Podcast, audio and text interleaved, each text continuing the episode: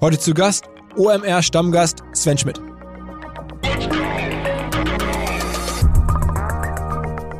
Bitcoin ist mit Abstand die stärkste Marke.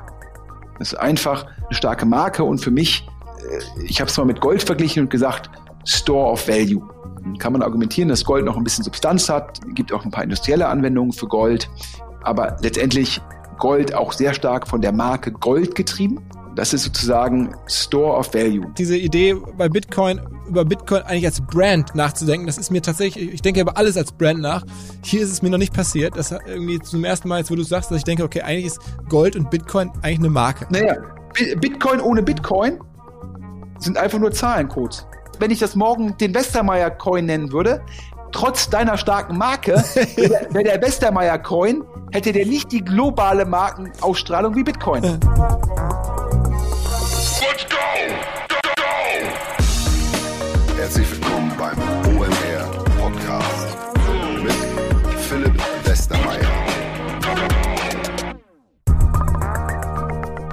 Unsere Partner von Vodafone haben eine Digitalkonferenz im Internet gelauncht, beziehungsweise werden die launchen. Am 23. und 25. Februar geht das Ding über die Bühne. Jeden Tag ab 13 Uhr die Vodafone Elevation Digital Days. Da sprechen über 100 Menschen aus allen denkbaren Bereichen Technologie, ähm, Business, Wissenschaft, Politik und wir haben ein bisschen unterstützt. Deswegen vielleicht auch einige Speaker, die man aus unserem ähm, Dunstkreis ein bisschen kennt. Bilde ich mir zumindest ein. Wahrscheinlich ist das natürlich eine Frechheit eigentlich, aber Verena Pauster war schon mal hier, Scott Galloway war schon mal bei uns, der Sebastian Truhn war schon mal bei uns, der Michael Trautmann gehört zu uns und Philipp Westermeier war auch schon mal hier. Also das Ganze am 23. bis zum 25. Februar, jeden Tag 13 Uhr, Livestream, kostenlos, die Anmeldung und die Teilnahme, alle Infos vodafone.de slash elevation. Ich fasse mich beim Intro kurz, denn der Podcast ist sehr lang geworden. Wir hatten ja kürzlich, oder ich hatte kürzlich unter anderem bei LinkedIn dazu aufgerufen, Fragen zu stellen an, an die Stammgäste, Stammgästin Lea, den Jahresausblick sozusagen zu gestalten, indem ähm, Tarek, Lea und Sven Antworten geben auf eure Fragen. Und da kam sehr, sehr viel zurück.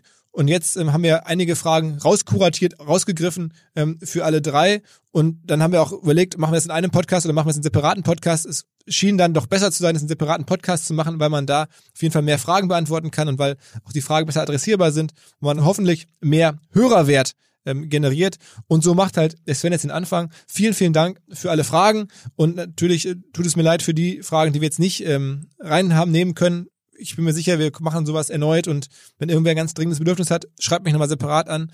Dann versuche ich es an Sven oder an im Zweifel auch Lea und Tarek weiterzuleiten. Übrigens ist der Podcast auch deswegen lang geworden, weil wir nach den zehn Fragen, die wir eigentlich ausgewählt hatten für das Gespräch, noch ins Quatschen gekommen sind und dann noch eins zum anderen kam. Aber deswegen kleinen Cliffhanger. Ähm, am Ende hat Sven sogar Frank Thelen gelobt und das ist jetzt ja generell nicht ungewöhnlich, aber bei Sven, wenn man Sven und den Podcast kennt, da weiß man, da gibt's eine Vorgeschichte. Also wer das auch noch wissen will, der muss bis zum Ende durchhören, was da genau los war. Jetzt geht's direkt rein ins Gespräch mit Sven Schmidt. Auf geht's. Heute Sven Schmidt. Wir haben ganz viele Fragen bekommen für Sven. Aber bevor es damit losgeht, wollte ich mich noch einmal ganz kurz hier von Sven feiern lassen dafür, dass ich jetzt erstmals in unserem Börsenspiel, das wir ja gemeinsam mit Scalable machen, die Führung übernommen habe, Sven. Ja, äh, Ehre wem Ehre gebührt. Herzlichen Glückwunsch. ähm, ist ja auch eine Strategie zu sagen, ich überlege mir, was die Robin Hood Trader sozusagen als nächstes angehen und dann reite ich sozusagen, ich gehe da vorher rein und reite dann mit den Robin Hood Tradern die Welle.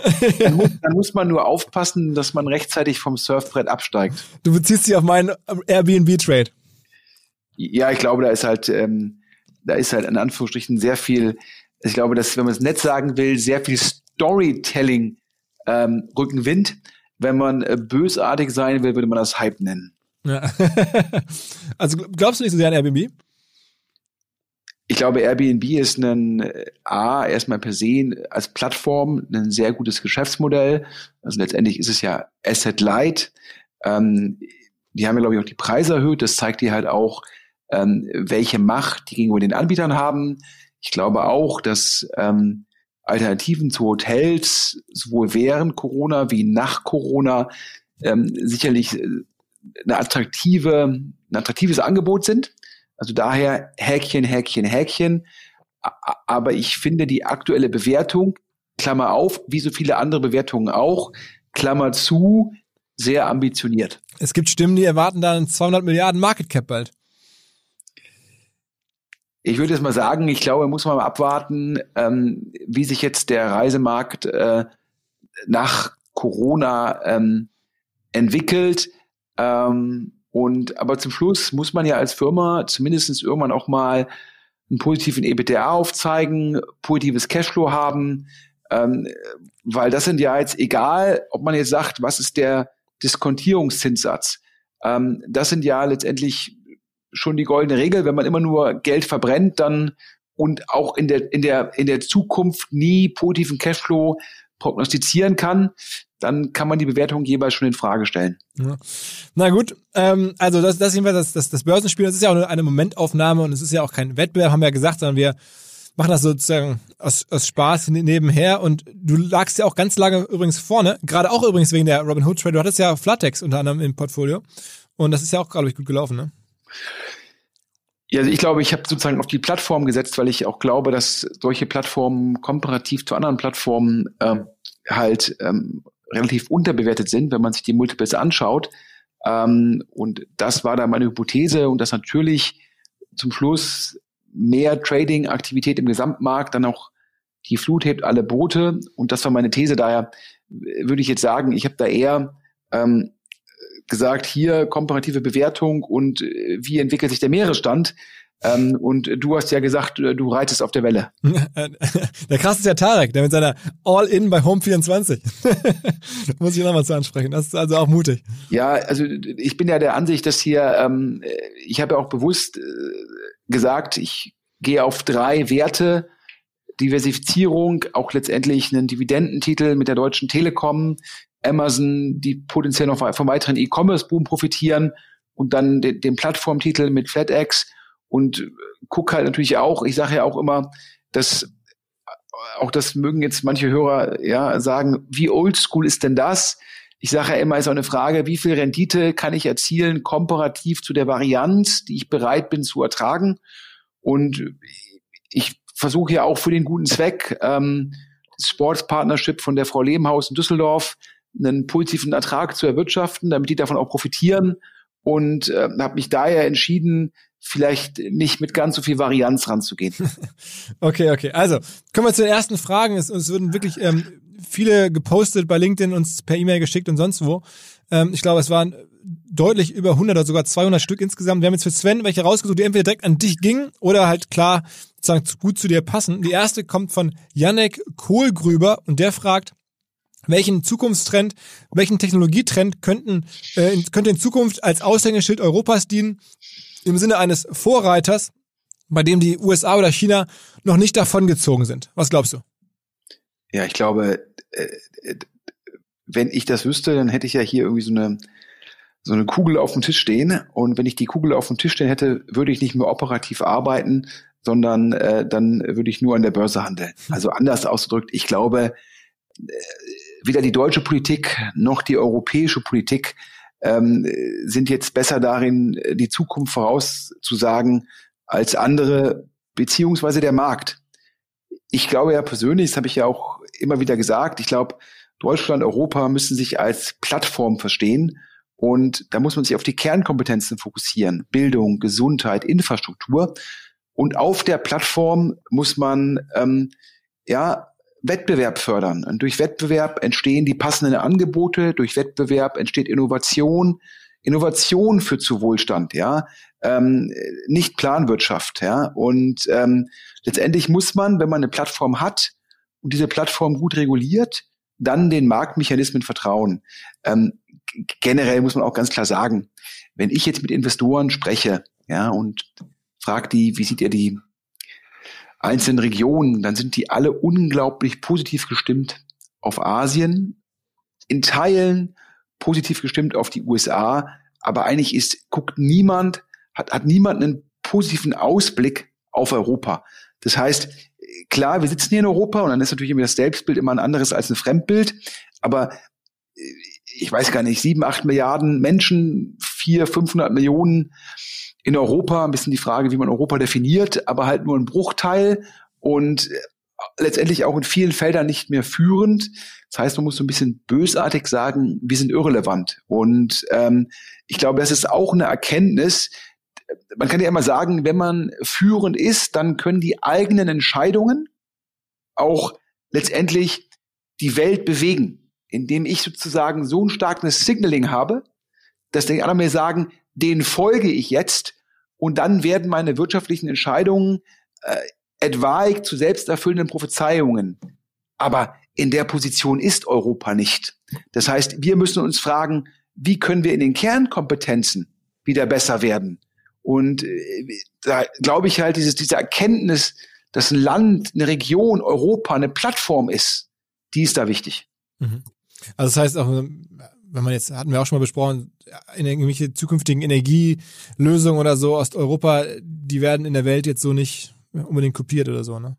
Ja, ich glaube, wir hatten ja drüber gesprochen, äh, als Deutschland sich entschieden hat, aus der Atomkraft sozusagen auszusteigen, da hieß es ja auch immer, und die anderen werden uns folgen. Ja, und das, das war immer das Argument, ja, wir schalten zwar Atomkraftwerke dann potenziell ab, die sicherer sind als die, die in Belgien oder der Tschechei stehen. Und, aber unser Signaling ist so stark, alle anderen werden uns das nachtun. Ja, so ein bisschen dieser Glaube, am deutschen Wesen soll die Welt genesen. Und da hat sich ja gezeigt, das ist anmaßend. Mhm. Ja, das wollen die anderen nicht hören. Ja, und unser Signaling ist auch nicht stark genug. Ähm, und es gibt ganz andere Perspektiven, zum Beispiel auf Nuklearenergie in anderen Ländern und in anderen Kulturen. Und da ist jetzt niemand nachgezogen. Und ähm, ich glaube, immer zu glauben, man weiß es irgendwie besser, das ist halt ähm, ganz, ganz gefährlich. Und ich sage ja immer, ähm, naja, die, die Planwirtschaft der DDR war ja auch nicht erfolgreich. Okay, nächste Frage. Ähm, hier, Bekannter von dir, Florian Rinke, ähm, Redakteur bei der Rheinischen Post, der war auch schon mal hier im Podcast, deswegen kenne ich ihn auch. Der schreibt oder fragt, wird die von der EU geplante Plattformregulierung die großen US-Tech-Konzerne einschränken oder am Ende wird den europäischen Aufstre oder, oder, oder am Ende den europäischen aufstrebenden Plattformen schaden? Also ähm, die EU geplante Plattformregulierung. Was erwartest du da? Ja, ich glaube, da ist ja heute, glaube ich, was ähm, von der Bundesregierung verabschiedet worden in der Hinsicht. Ähm, ist ja immer die Frage, äh, wenn der, da ist dann der gute Wille da und dann ist die nächste Frage, ist das gut gemacht?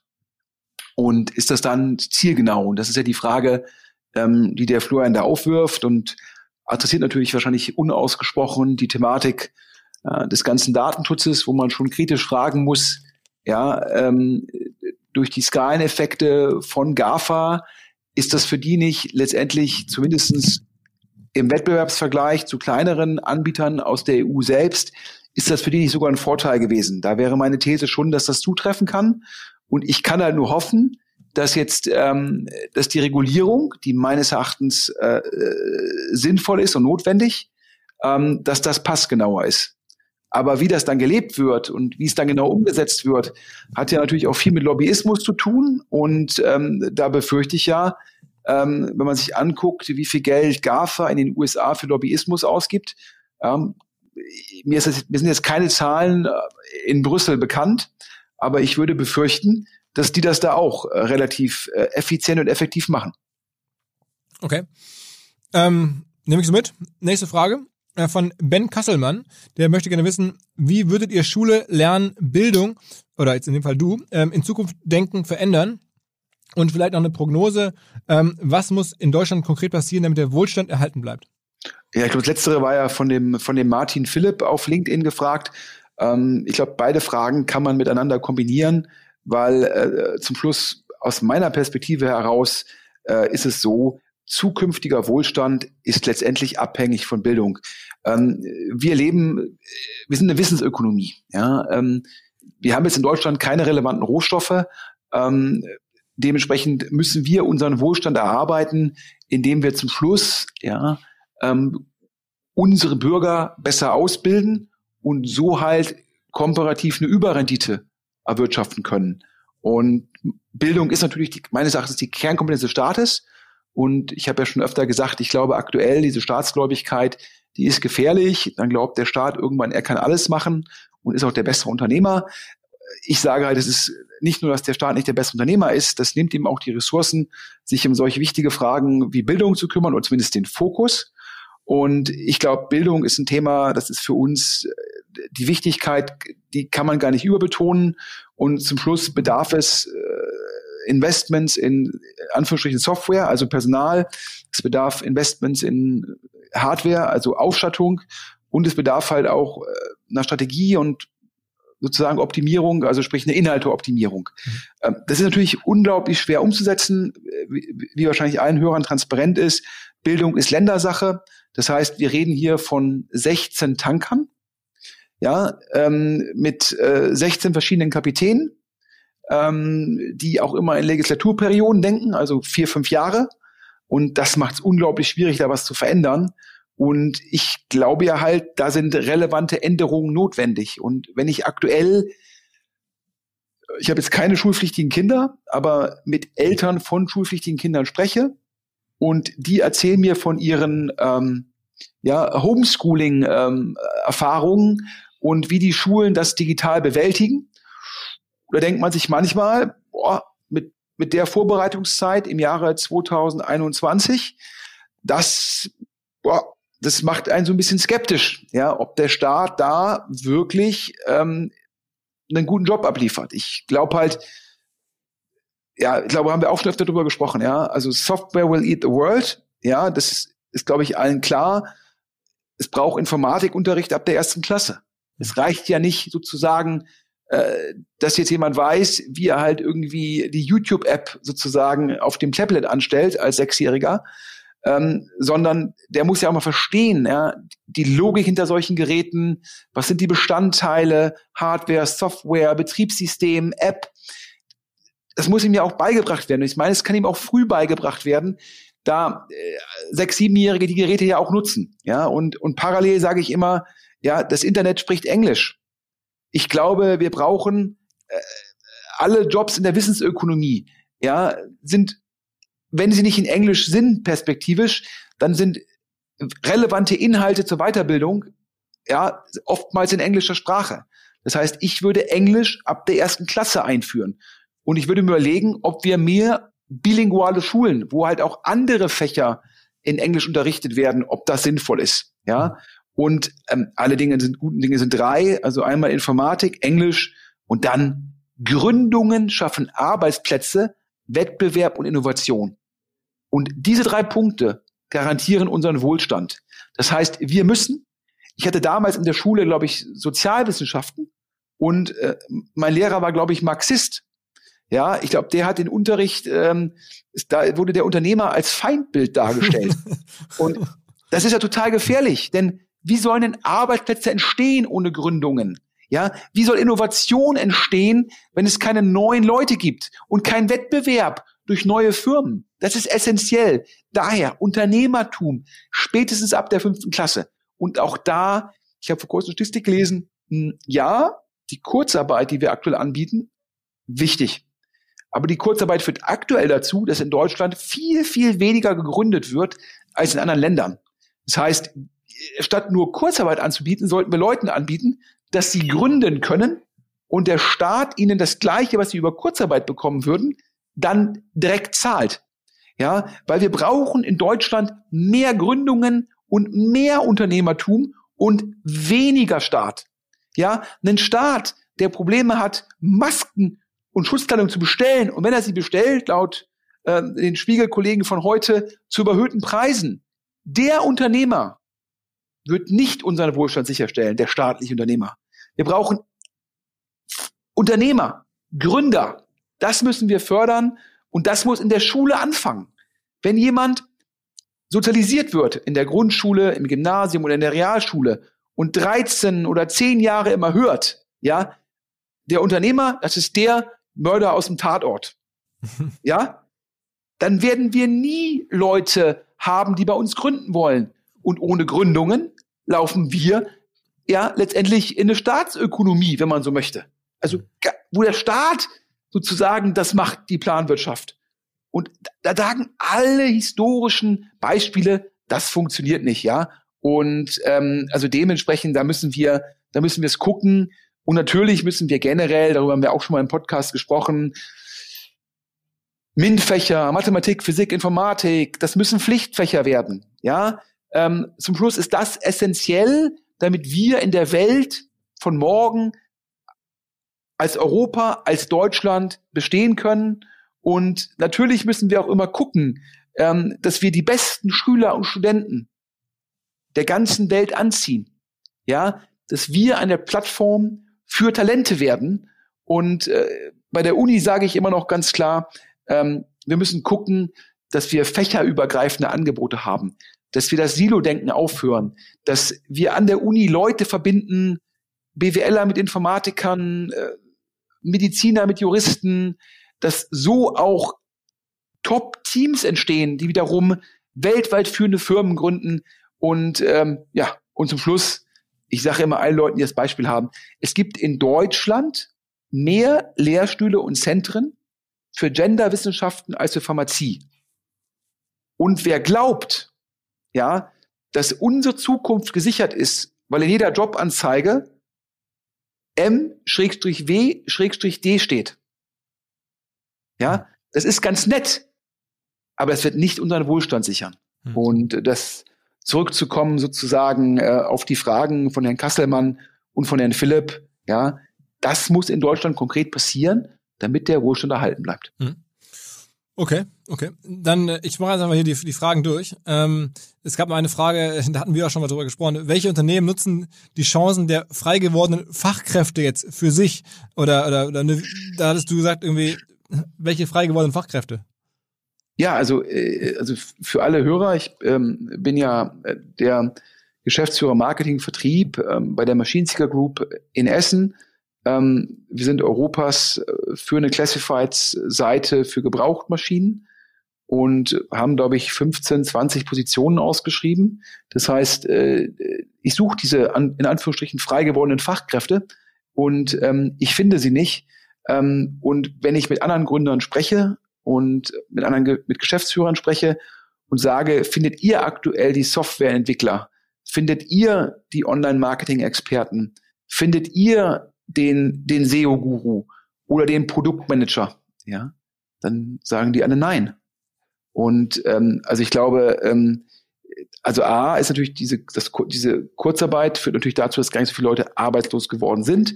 Punkt B, und ich glaube halt, die Industrien, ich glaube, man jetzt, wir nehmen den Podcast heute auf, ähm, 15. Ähm, Januar, ungefähr 17 Uhr. Ähm, ich glaube, gestern sind die äh, Zahlen äh, fürs letzte Jahr bekannt gegeben worden, ungefähr fünf Prozent Negativwachstum, aber ähm, glaube ich zum Beispiel Handel plus sieben Prozent, getrieben durch den Onlinehandel. Und man denkt, was mit dem Offline-Handel war, kann man sich ausrechnen, wie stark der Online-Handel gewachsen ist. Das heißt, ähm, ich glaube, ein bisschen bösartig gesagt, ähm, wenn Fachkräfte freigesetzt worden sind, ähm, dann natürlich in Industrien wie vielleicht Reisebüros oder im Offline-Handel.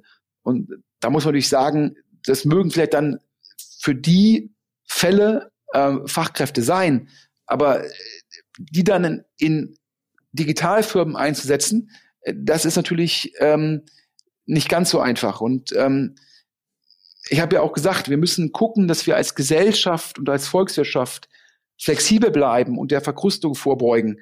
Und äh, wenn man halt Firmen wie TUI alimentiert, ähm, dann hält man ja Strukturen von gestern für die Zukunft aufrecht und senkt so die Wettbewerbsfähigkeit einer Volkswirtschaft und gefährdet so unseren Wohlstand. Also das, was so so nebenbei immer so applaudiert wird nach dem Motto, wir retten jetzt die Firma, retten die Firma, retten die Firma, ist für eine Volkswirtschaft unglaublich ungesund und ist meines Erachtens ja auch dafür verantwortlich, dafür für die Probleme, in die Italien in den letzten 10, 20 Jahren reingeraten ist, ist eine Verkrustung der Gesellschaft und ich habe immer so ein bisschen Angst, ähm, dass wir in die gleiche Falle tapsen.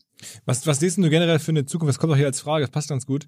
Ähm, von Stefan Nitz, äh, die Zukunft von Travel Startups. Also es gab ja irgendwie eine, eine, eine große Runde jetzt von, von GoEuro oder Omio. Ähm, auf der anderen Seite ähm, wurde dieses From A to B äh, von Tank und Rast zugemacht, erwähnt der Kollege hier noch. Ähm, es gibt natürlich ganz andere Fälle, du hast gerade früh angesprochen, es ist kein Startup, aber es gibt hier, ähm, sag mal schnell, von ehemals Unicorn oder wahrscheinlich immer noch Unicorn. Get Your Guide? Get Your Guide, genau, von Johannes Reck, da kommen wir jetzt gleich ja. drauf. hast du da so eine Prognose für, für, für das ganze Segment? Ich glaube, man muss differenzieren, zum einen in, in B2C und das andere in B2B. Ähm, ich glaube, um das, ein, um das einfacher zu beantworten, ich glaube, dass ähm, ich glaube nicht, dass B2B-Travel ähm, komplett zurückkommt, ähm, weil ich schon glaube, dass jetzt viele Geschäftsreisen, ähm, die in der Vergangenheit noch durchgeführt worden sind, die können zukünftig auch äh, per Zoom, MS Teams, TeamViewer und Co. abgewickelt werden. Ich glaube, dass wir da schon eine, eine nachhaltige ähm, Verhaltensänderung sehen werden. Und das hat natürlich auch Folgen für die B2B-Travel-Startups, ähm, denn letztendlich ist dann das gesamte Spendings auf Geschäftsreisen geringer und viele dieser Startups nehmen halt eine Kommission auf die Spendings und das reduziert halt für die den adressierbaren Markt. Das heißt, ich glaube, die müssen sich halt genau fragen, äh, wie, wie kann ich mein Modell auf die Marktveränderungen anpassen? Es geht natürlich auch teilweise für Hotels in Städten also insbesondere dann in der Woche. Ja, am Wochenende hatten die ja dann teilweise B2C-Reisende, aber in der Woche, Montag bis Donnerstag, ist das für viele, für viele Hotelbetreiber und auch Hoteleigentümer sicherlich eine Herausforderung. Ähm, Im B2C-Bereich glaube ich, dass das wiederkommt. Ja, ich glaube auch ein bisschen bösartig gesagt, ähm, ja, ähm, ja, sogar äh, Friday for Future Star Luisa Naubauer hatte ja irgendwie Fernreisen ohne Ende gemacht, ne? Und ähm, das zeigt ja sozusagen, dass auch äh, etwaige Klimabedenken ähm, ja, äh, Leute nicht vom Reisen abhalten. Da ist dann auf einmal das Eigeninteresse viel, viel größer, obwohl, glaube ich, so, ein, so eine Fernreise am CO2-Ausstoß irgendwie ein Vielfaches von einem Auto aufs ganze Jahr macht. Ich habe da auch einen schönen Kommentar gelesen. Ja, es sind Kinder aus gut betuchten Alternativen Haus, die sich mit dem Parteiprogramm der Grünen identifizieren und im Schnitt im Jahr 20 Flugreisen bestreiten klimabesorgte Klimasünder. Und ähm, das zeigt ja, dass dieses Reisen ähm, zurückkommen wird, weil ich halt glaube, da ähm, sagen die Leute dann, ja, ich bin da, mache mir über den Klimawandel Sorgen, aber meine Reise will ich mir nicht nehmen lassen. Und ich glaube eher, dass da aktuell die Nachfrage sich ansammelt und wenn das wieder möglich ist, glaube ich, wird das zurückkommen. Allerdings glaube ich nicht an Travel-Startups, die, ähm, die primär Google-Traffic durchleiten. Und äh, meines Erachtens eine der lustigsten Forderungen in Anführungsstrichen im letzten Jahr war ja von Johannes Reck, dem Gründer von Get Your Guide. Ähm, der hat ja einen Brief veröffentlicht mit anderen Startups, ich glaube auch Omnio dabei, und von Google verlangt, dass Google ihnen die Werbespendings zurückzahlt.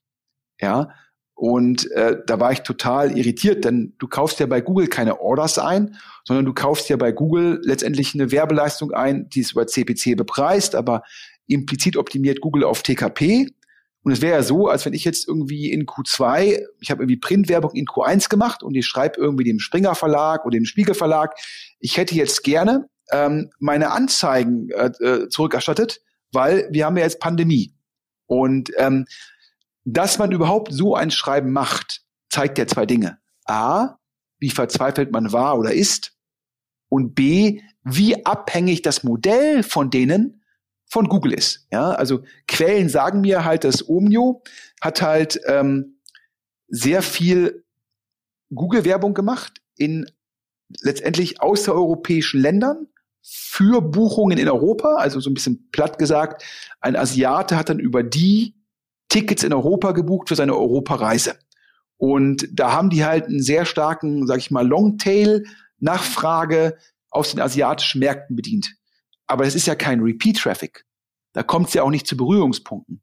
Da macht sozusagen ein, ein, ein, jemand aus dem asiatischen Markt macht dann irgendwie alle drei Jahre vielleicht mal eine Europareise und kauft dann über Google geleitet bei Omio die Tickets. Aber es ist ja nichts weiter als das Durchleiten von Google Traffic, ohne letztendlich Marke aufzubauen, ohne Berührungspunkte zu haben, ohne die Kundenbindung zu haben. Und äh, zum Schluss äh, sehe ich da halt, da, da wird der meiste Wert von Google abgegriffen und sehr, sehr wenig Wert, wenn überhaupt, bleibt bei dem Anbieter. Hm. Das heißt, obwohl ich glaube, dass B2C-Travel zurückkommen wird, trotz der Klimadiskussion wird das zurückkommen, glaube ich nicht, dass Startups, die nur Google-Traffic durchleiten, nachhaltig sehr erfolgreich sein werden. Hm. Okay, okay. Ähm, nächste Frage, Samuel Manns, ähm, da geht es jetzt um Elon Musk. Ähm, da soll es ja irgendwie, oder laut Elon Musk kommt dieses Jahr das vollautonome Fahrzeug Level 5. Welchen Einfluss hat dies auf die Immobilienpreisentwicklung, Stadtflucht, Abnahme der Wichtigkeit von öffentlichem, äh, Ver Ver öffentlichem Verkehr? Ich muss jetzt mal ein bisschen provokant fragen. Ich dachte ja schon, dass seit letztem Jahr würden irgendwie eine Million Teslas voll autonomisch auf den Straßen fahren. Hat er das nicht mal getweetet? Ja, äh, ja, hat, immer, er nicht, ja. hat er nicht vor zwei Jahren getweetet, im nächsten Jahr fahren eine Million und jetzt fährt kein einziges Tesla. Also ich habe ja eben diesen Begriff Storytelling ver äh, ver verwendet und ähm, offensichtlich sagen ja alle, ähm, der Kollege Musk ist da irgendwie der, der inoffizielle Weltmeister im Storytelling. Ähm, ich sag mal so ein bisschen bösartig, Markus Braun war da auch sehr gut. ähm, so, aber jetzt zu den konkreten Fragen. Also, also erstmal, ich, was ich ja mal allen Leuten sage, man muss differenzieren, weil das ja oftmals gebündelt betrachtet wird. Das eine ist der, der elektrische Motor. Und das andere ist vollautonomes, Fahr vollauto vollautonomes Fahren. Beides ist keine Zwangsbündelung. Also vollautonomes Fahren kann man auch mit einem Benziner. Ähm, ich persönlich habe ja immer gesagt, ich glaube, die größte Bedrohung für die deutsche Volkswirtschaft ist nicht der Elektromotor, sondern das vollautonom, vollautonome Fahren. Weil ich persönlich glaube, dass damit die Anzahl der Autos auf der Straße reduziert wird. Offensichtlich heißt es ja, das vollautonome Fahren heißt ja, ich kann Taxifahrten sehr günstig anbieten, denn es bedarf keines Fahrers mehr. Also sprich, äh, du hast nicht mehr die Thematik, dass du da jemanden drin haben musst, der dann halt da fährt und 724 das Auto bestücken und bezahlen. So. Und der Effekt ist ja schon relevant. Und wenn man sagt, dass, das heißt, letztendlich kann man sich Autos problemlos teilen und damit kann ein Auto viel besser ausgelastet werden und damit sind weniger Autos notwendig. Und äh, das ist natürlich ein Problem, weil damit der adressierbare Markt von den Stückzahlen ja stark zurückgeht. So. Das wäre erstmal immer meine größte Angst, wenn ich jetzt irgendwie denke, ich glaube, dieses vollautonome Fahren kommt. Ja, also wenn ich jetzt mal die These von Herrn Musk sozusagen zustimme, dass das wirklich zeitnah passieren wird, dann glaube ich, dass es einen großen Einfluss haben wird ähm, auf die Anzahl der Autos, die produziert werden. Punkt. So. Jetzt aber zu den Fragen von dem Kollegen. Ähm,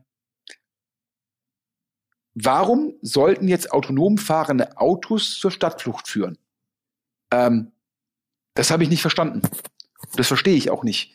Ähm, denn letztendlich, mh, wenn ich jetzt pendle, also ich bin jetzt Pendler und ähm, letztendlich ist ja Stadtflucht und wenn ich dann glaube, es gibt weiter Working from Office, dann ist ja, ist ja die Konsequenz von Stadtflucht das Pendeln. So, und es gibt ja dann zwei Szenarien. Das eine Szenario, ich sitze in einem vollautonomen Fahrzeug und ja, dann kann ich ähm, nebenbei noch was lesen und vielleicht E-Mails schreiben. Aber jetzt bin ich ja, wenn ich jetzt pendle und das Auto selbst fahre, ähm, dann kann ich ja mh, letztendlich auch telefonieren. Ich kann Hörbücher hören oder Podcast. Also sprich, ich bin ja jetzt auch im gewissen Rahmen produktiv, wenn ich es sein will. Und vor allem, wenn ich jetzt pendle mit dem öffentlichen Nahverkehr, kann ich ja auch E-Mails machen. Also wenn ich jetzt in die Bahn steige, kann ich auch meinen Laptop aufkleiden und mein, mein Subnotebook oder mein Tablet und kann da ja auch schon produktiv sein. Das heißt, ich verstehe nicht, das autonome Auto hat meines Erachtens, macht das Pendeln nicht, ähm, nicht viel besser. So. Mit, der, mit dem einzigen Hinweis, wo mir jemand mal gesagt hat, ja, wenn es ein autonomes sozusagen Auto gibt, dann kann ich Freitagabend Party in der Stadt machen und das fährt mich zurück, obwohl ich betrunken bin. Und äh, sozusagen, ja, ich trinke keinen Alkohol, daher war ich von dem Argument, das war mir nicht so transparent. ähm, äh, aber das ist ja nur eine kleine Zielgruppe, die jetzt sagt, ich muss dann halt am Freitagabend und am Samstagabend wieder zurückkommen, äh, so. Und daher glaube ich, dass wenn es einen Effekt zur Stadtflucht gibt, dann ja eher Working from Home oder Remote, also Heimarbeit oder Fernarbeit. Das ist ja der viel größere Treiber, ja. Ähm, und ähm, also dementsprechend glaube ich, da gibt es mehrere Effekte. Ich glaube, der Effekt der vollautonomen Autos hat das, wo der Kollege darauf abzielt, zahlt darauf, darauf zahlt das gar nicht ein. Denn auch, ich musste grinsen, als er dann sagt, ja, warum sollte denn die Wichtigkeit von, von öffentlichem Nahverkehranschlüssen wegfallen? Denn autonom fahrende Autos, ist auch ganz wichtig, machen die Straßen nicht leerer, sondern eher voller. Denn auf einmal fallen die Kosten, sich in Anführungsstrichen per Taxi, also dem vollautonomen Auto, in die Stadt fahren zu lassen. Und das heißt nicht, dass die Städte leerer, dass die Straßen leerer werden, sondern sie werden durch den Effekt, dass es günstiger wird, voller und vor allem es werden mehr Leerfahrten stattfinden. Wenn ich mit dem eigenen Auto in die Stadt fahre, sagen wir mal, du wohnst irgendwie im Vorort von Hamburg und fährst dann zu OMR. Dann fährst du mit deinem Auto dahin, parkst das Auto und fährst abends zurück. Das sind zwei Fahrten, beide besetzt. Wenn du jetzt morgens mit, mit einem autonom fahrenden, in Anführungsstrichen Tesla, in die Stadt fährst und du fährst irgendwie morgens um sieben los, gibt es immer noch Nachfrage von jemandem, der um 8.30 Uhr die gleiche Strecke fahren will. Aber es gibt um 8.30 Uhr keine Nachfrage, die von der Innenstadt in die Vororte geht. Anders ausgedrückt, es kommt zu Leerfahrten, weil der Tesla sich neu positionieren muss. Und der, die Optimierung von Leerfahrten geht immer nur zu Zeitpunkten, wo Nachfrage hm. und Angebot an beiden Enden gleich ist. Ansonsten führen vollautonomische Fahrzeuge zu mehr Fahrten. Sie werden günstiger, Faktor eins und Faktor zwei. Es gibt mehr Leerfahrten. Das heißt in der Konsequenz, dass die Straßen voller werden. Das heißt wiederum, dass der öffentliche Nahverkehr etwaig attraktiver wird, weil der komparative Zeitaufwand geringer wird.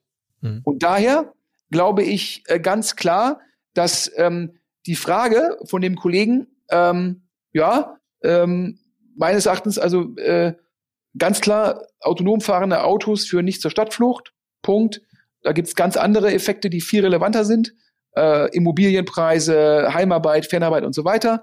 Und ÖV-Anschlüsse, also öffentlicher Nahverkehr, wird eher wichtiger werden. Ja, ähm, und äh, also dementsprechend äh, der, der größte Effekt wird sein, dass wenn das wirklich einwandfrei funktioniert, wird es eine geringere Stückzahlen geben.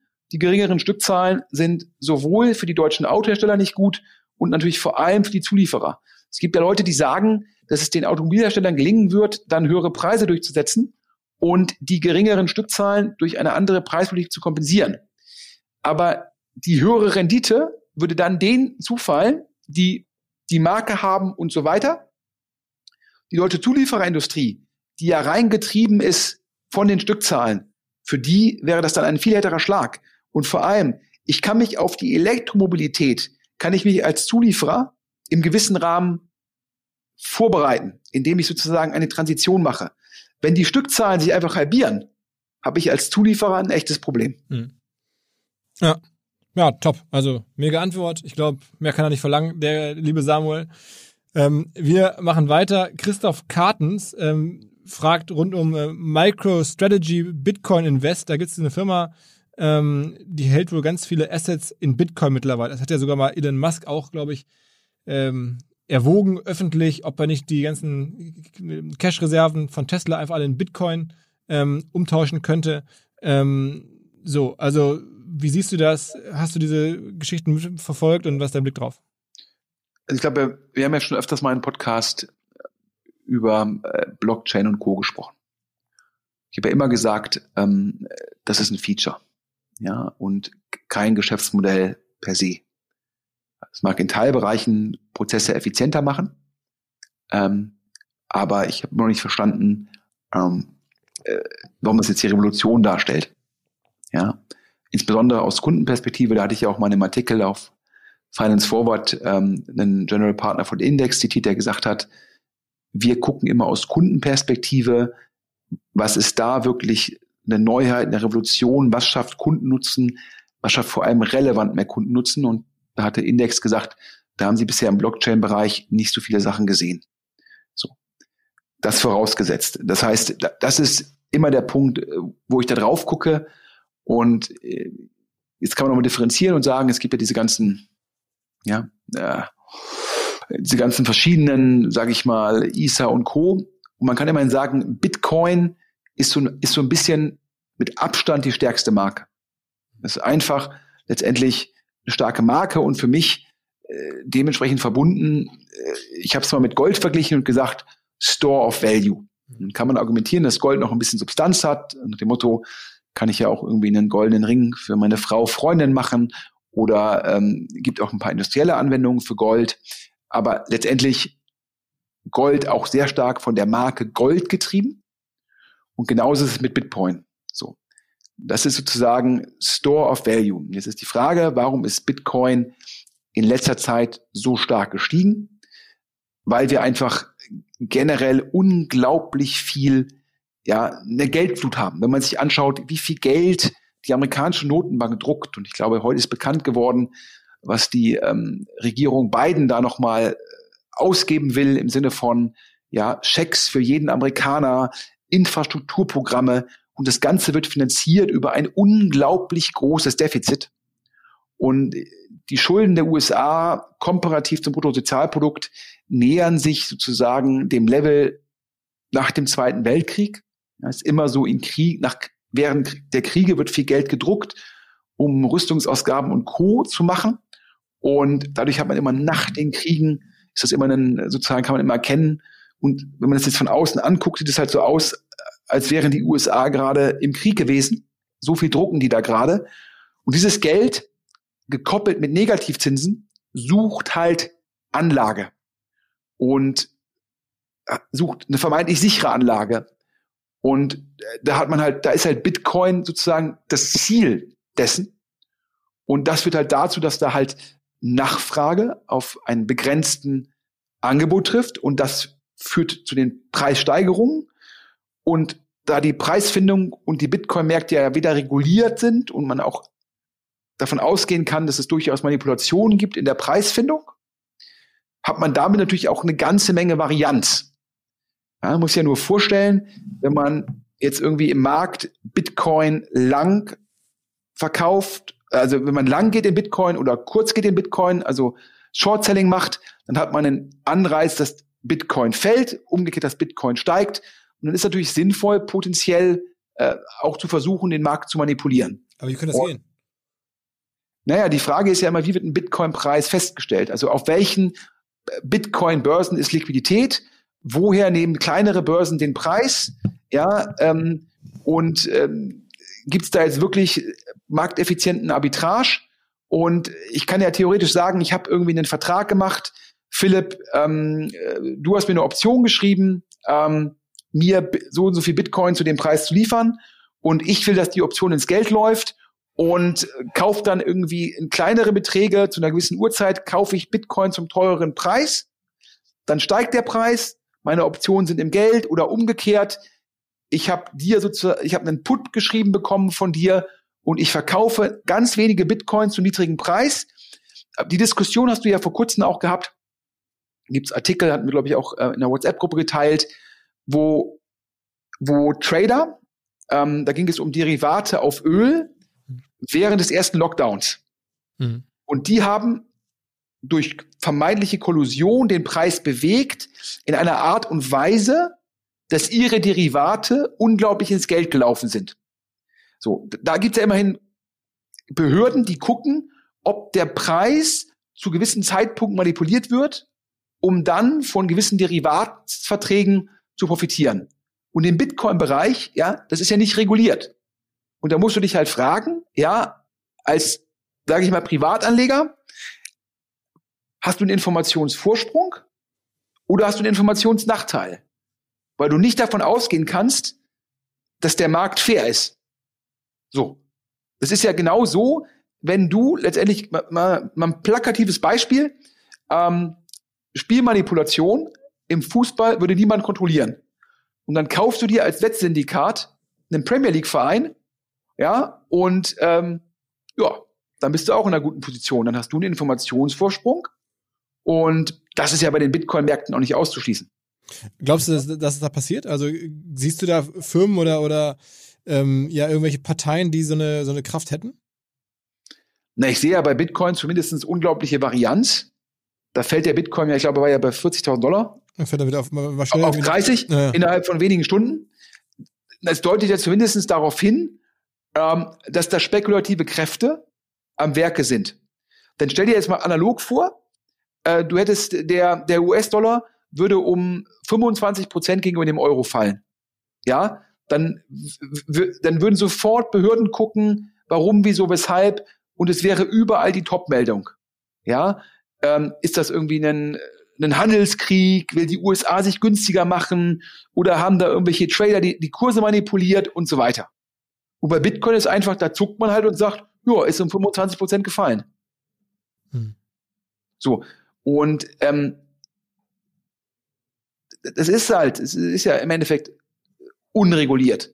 Store of Value und teilweise natürlich auch die Umgehung äh, von Kapitalbeschränkungen. Ja, ich glaube, wenn du in Südamerika lebst und du hast historisch mehrfach mitbekommen, dass du kein Geld mehr aufs Landes transferieren kannst. Ja, also sprich, ja, du äh, dein, dein Geld wird de facto als Geisel genommen vom Staat auf dem Bankkonto, ja, der lokalen Bank und du kriegst das Geld nicht mehr raus. Und deshalb gibt's ja da viele Bürger dieser Länder, die gesagt haben, wir müssen gucken, dass wir ein Backup haben.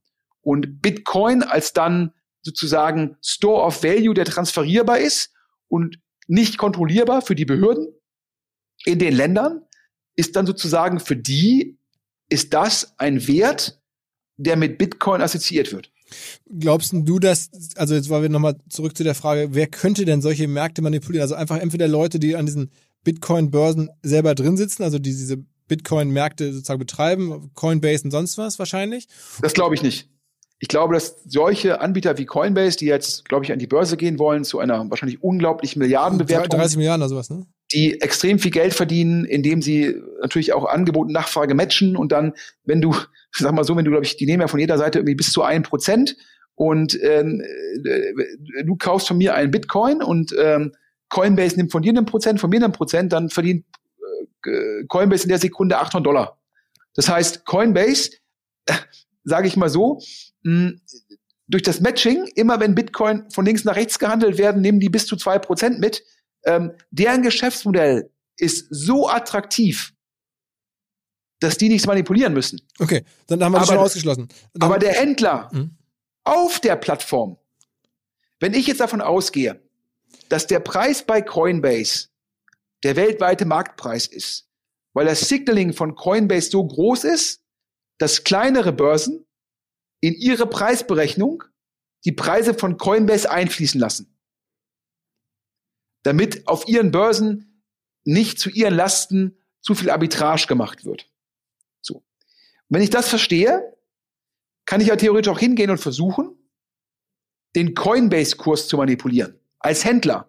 Genauso wie es ja scheinbar acht, neun britischen Ölhändlern gelungen ist, zu einem Zeitpunkt an einem Tag den Ölkurs zu manipulieren, um dann über Derivate, ja. du gibst also ein bisschen Geld aus, um den Kurs zu manipulieren, hast vorher Derivate abgeschlossen, mit denen du dann das Vielfache des Geldes finanzierst, das du vorher riskiert hast.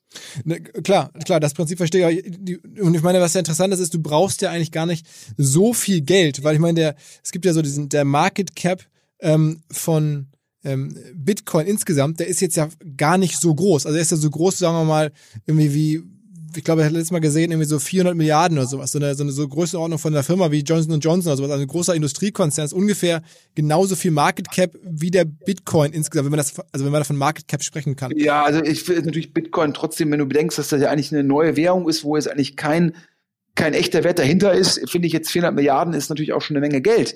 Ich sage halt nur, die Frage ist doch, kann ich irgendwie, wenn ich jetzt weiß, bei Coinbase in zu der Uhrzeit wird wenig gehandelt. Das heißt, wenn ich zu der Uhrzeit anfange, meine Bitcoin für erst 39, dann 38, dann 37 und so weiter und so fort, 30 auf den Markt zu werfen. Und zu der Uhrzeit ist wenig Nachfrage im Markt. Und so schaffe ich es mit wenigen Verkäufen, den Bitcoin-Preis bei Coinbase auf 30 zu drücken.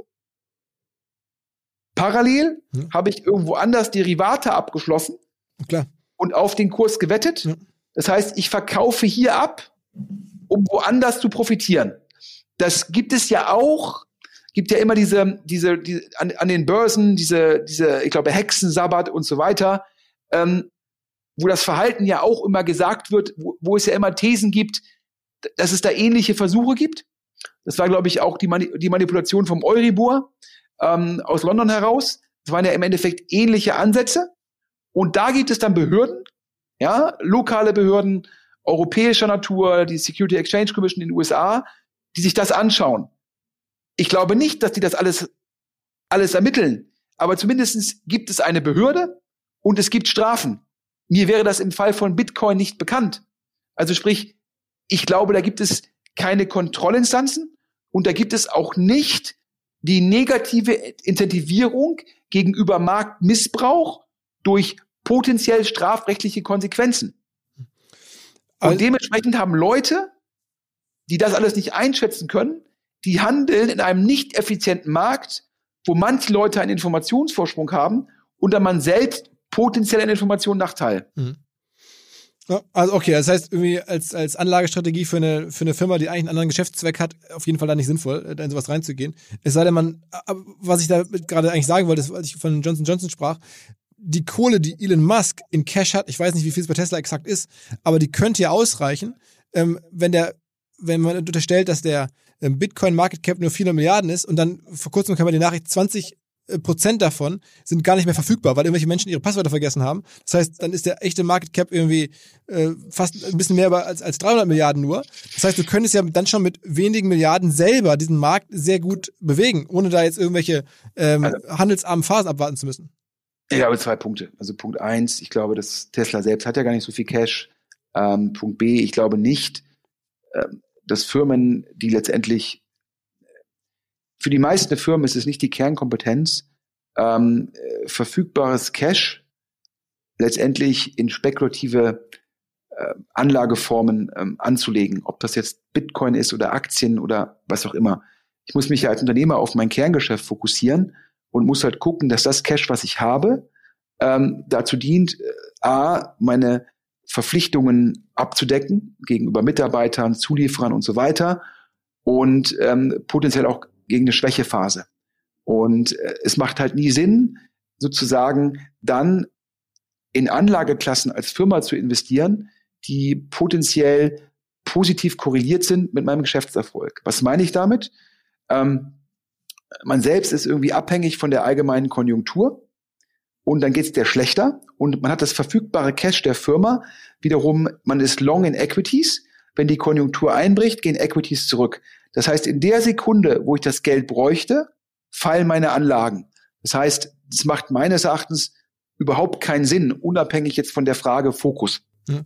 Ich sage immer allen Leuten, wenn du glaubst, du hast in der Firma überzähliges Cash, was du frei anlegen kannst, dann schütte das auf die private Ebene aus und leg es da an. Denn privat kannst du sagen, ich gehe das Risiko ein. Aber als Geschäftsführer, Gesellschaft da mit Verpflichtungen gegenüber den Mitarbeitern der Geschäftsführung hast du meines Erachtens eine andere Aufgabe. Hinweis auf Climate Partner, eine Firma, die wirklich an den großen Fragen unserer Zeit arbeitet, vielleicht an der größten Herausforderung der Menschheit, nämlich dem Klimawandel. Und die gehen immer in drei Schritten vor, wenn sie vielleicht demnächst auch euch dabei beraten. Nämlich, sie messen und bilanzieren die Treibhausgasemissionen der jeweiligen Geschäfte. Dann erarbeiten sie Klima- und Reduktionsstrategien. Und als letztes geht es darum, Kompensation und Ausgleich zu schaffen für die aktuell vielleicht nicht zu vermeidenden Emissionen. Das ist der Ansatz. Mittlerweile 3000 verschiedene Kunden und seit 2006 schon am Markt. Also das finde ich macht sie sehr glaubwürdig, dass sie nicht erst seit gestern auf dem Thema arbeiten. Es gibt ganz, ganz viele Firmen, die ich sehr gut kenne, die bereits mit Climate Partner arbeiten. Der Tarek mit About You ist, ist Kunde, der Alex Graf mit Striker ist Kunde. Große Firmen, Check24, ähm, aber auch DHL, Katjes, Eckes Granini, Aldi, Edeka, alle arbeiten mit Climate Partner. Schaut euch zumindest mal an, schaut mal nach, was man da machen kann, wie ihr da aktuell eingestuft werdet. Ich glaube, der Partner ist TÜV geprüft, der ist glaubwürdig, der ist irgendwie wiedererkennbar. Climate Partners, kurze Mail an omr@climatepartner.com und die erklären euch, was man tun kann.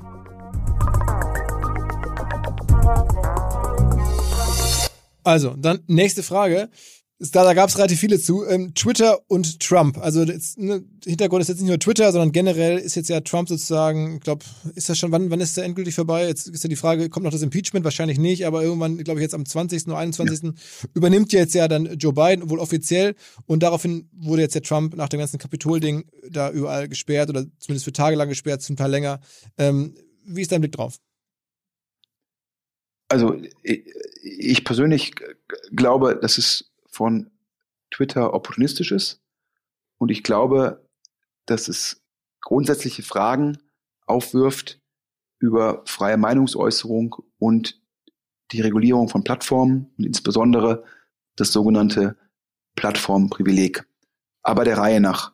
Ähm, die erste Frage ist, ähm, wenn man Trump sperrt, warum jetzt?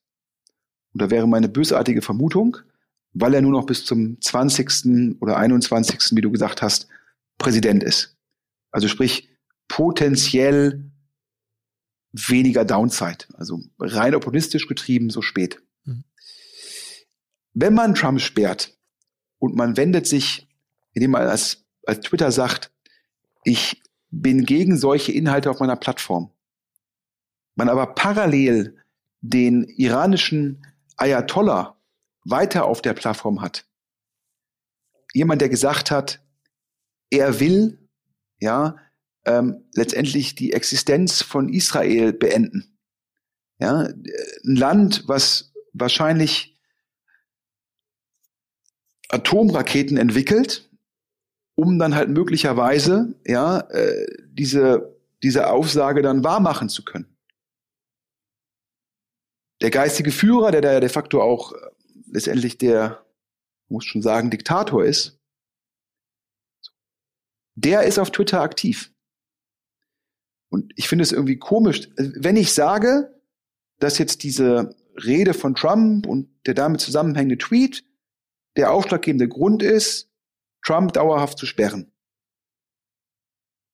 Da, da fallen mir auf der Welt sozusagen noch viele andere Twitter-Accounts an, die dann sofort gesperrt werden müssten. Und deshalb glaube ich in Summe, man kann ja durchaus argumentieren, sagen, ja, diese Accounts gehören gesperrt. Aber dann muss es ein Regeln geben, die dann auch auf alle zutreffen. Deshalb würde ich sagen, der Zeitpunkt und das, das singuläre Anwenden nur auf Herrn Trump sehen für mich aus wie sehr stark opportunistisch. Mhm. Das halt einfach Medien, Mitarbeiter und dann kurz vor Schluss, jetzt mache ich das mal, um halt in den sozialen Medien äh, meines Erachtens Applaus einzuheimsen. Und ich glaube, ich glaube persönlich, dass jeder, der da applaudiert, sollte sich Gedanken machen, was heißt das eigentlich? Letztendlich wird da die freie Meinungsäußerung, in dem Fall sogar eines Präsidenten, eingeschränkt von einer privaten Firma. Eine private Firma, die sich seit Jahren darauf beruft, dass sie für die Inhalte auf der Plattform rechtlich nicht verantwortlich sei. Das sogenannte Plattformprivileg, dass man immer erst, wenn man notifiziert wird, die Inhalte zu löschen hat, aber wenn man das dann tut, dafür keine Verantwortung trägt. Jemand, der gesagt hat, wir sind eine freie Plattform, geht hin und schränkt ohne richterlichen Beschluss das ein. Das heißt, Twitter, neben dem opportunistischen Handeln, es hat sich meines Erachtens auserkoren, zu sagen, wir sind Polizei, Staatsanwaltschaft, Richter und Vollzugspersonal in einem. Also überhaupt keine Gewaltenteilung. Und wenn wir darüber reden, das ist ja sozusagen scheinbar die Motivation, die Demokratie zu schützen, sollten wir uns darauf besinnen, wie relevant Gewaltenteilung ist. Und äh, Jack Dorsey ist ja nicht der neue Gott, der die Gewaltenteilung aufheben kann. Deshalb finde ich es unglaublich anmaßend. Und jeder, der dem applaudiert, sollte sich fragen, was ist denn, wenn er der Nächste ist, der gesperrt wird? Wenn er der Nächste ist, dem die freie Meinungsäußerung weggenommen wird. Ja, die Gleichschaltung von Medien, egal ob von links oder von rechts, war nie gut. Hm. Wir brauchen freie Meinungsäußerung. Und dass Twitter diesen Schritt macht, zeigt meines Erachtens, dass diese Plattform, ob es Facebook ist, Twitter, die müssen reguliert werden. Wir müssen die Macht dieser Plattform einschränken. Die Marktmacht. Sagen die ja selber, sagen die ja selber. Es ist ja sogar, es gibt ja teilweise selber den, die, die Bitte oder fast den Aufruf, okay, dann sagt uns doch, wie wir es machen sollen. Ne? Naja, entschuldige bitte. Ja, das gilt ja auch für Google.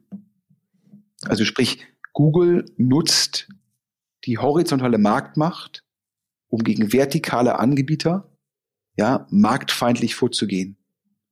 Ja, Amazon auf ihrer Plattform mit, sage ich mal, zwei Augen zu, wir haben diese steuerlichen Themen schon mal geredet, oder auch, wo man dann auf einmal eigene Produkte macht, um Marge am Markt abzugreifen, äh, wo man auch Händler letztendlich einfach von der Plattform wirft. Ähm, Apple im Sinne des geschlossenen App Stores, äh, wo man letztendlich 30 Prozent, ähm, äh, ja, letztendlich ist wie so eine Brücke, ja, über die man jeden Tag fahren muss. Und Apple sagt, gib mir mal 30 ähm, Prozent ab. Ähm, das sind ja alles Themen. Hm. Und, ähm, und bei Facebook müssen wir gar nicht drüber reden. Ähm, auch da, ich kann nicht sagen, ich will für die Inhalte nicht verantwortlich sein, aber entscheide dann frei, wen ich von der Plattform werfe. Das geht nicht. Ja. Nee, da, total verstanden. Ich glaube nur, dass, dass mit dem Blick auf diese politischen Kommunikation oder gerade mit Blick auf Kommunikation, ja, jetzt nicht Apple und noch nicht Google und auch nicht ähm, Amazon, aber die Facebook und Twitter, die hatten ja zumindest mal quasi darum gebeten, dass man ihnen klare Guidelines gibt, wie sie es denn nun machen sollen, in ihrer Not oder in ihrer Ja, aber in ne? ihrer Not, in ihrer Not. Die Firma, Druck, Google, ne? die, Firma, die Firma Google, die Firma Google ist äh, hingegangen, als sie, als sie YouTube gekauft hat und hat jahrelang beide Augen zugedrückt und gesagt, wir können nicht ermitteln, ob die Inhalte, die auf unserer Plattform sind, IP geschützt sind. Um so erstmal die relevante Größe aufzubauen. Wenn man dann Marktführer ist, dann geht man hin und sagt, jetzt brauchen wir so eine Regulierung. Ja, weil man jetzt ja vorne ist und jetzt hat man die Inhalte legal auf der Plattform. Mhm. Also daher, das ist ja immer wieder opportunistisch halten. Ist ja genauso wie die Firma Philip Morris, die ja, glaube ich, auch OMR-Partner ist. Die war ja in Deutschland für ein Werbeverbot, denn man war in Deutschland Marktführer und hat sich ausgerechnet, hat gesagt, okay, ein Werbeverbot führt zu weniger Rauchern, aber wir sparen die Marketingkosten und wir locken unseren Marktanteil ein und dann haben wir das verglichen. Was würde passieren, wenn wir weiter Werbung machen können? Die Werbekosten, potenziell die Konkurrenz. Und das hat man verglichen und dann hat man, hat man intern gesagt, ich bin für ein Werbeverbot. Da hat sich ja die Konkurrenz sehr aufgeregt, weil sie gesagt hat, das machen die nur opportunistisch. Und in anderen Ländern, wo man in einer anderen Marktposition ist, ist man gegen ein Werbeverbot. Das heißt, es ist ja auch keine Überzeugung, sondern rein opportunistisches Handeln. Klar, klar wenn das so ist, absolut, absolut. Also ich dir recht, das wusste ich gar nicht, Spannend, spannender Hinweis. So, lass, noch, lass noch eine letzte Frage machen, ja. bevor wir, bevor wir aus, aus der Zeitkreislauf machen. Ich wollte dir noch eine Bonusfrage stellen. Ähm, ich glaube, du kennst sie auch schon. Äh, die kommt von von Thorn, von Jungfern Matt Sports, der fragt passend äh, zu seinem Arbeitgeber und zu seinem Interesse.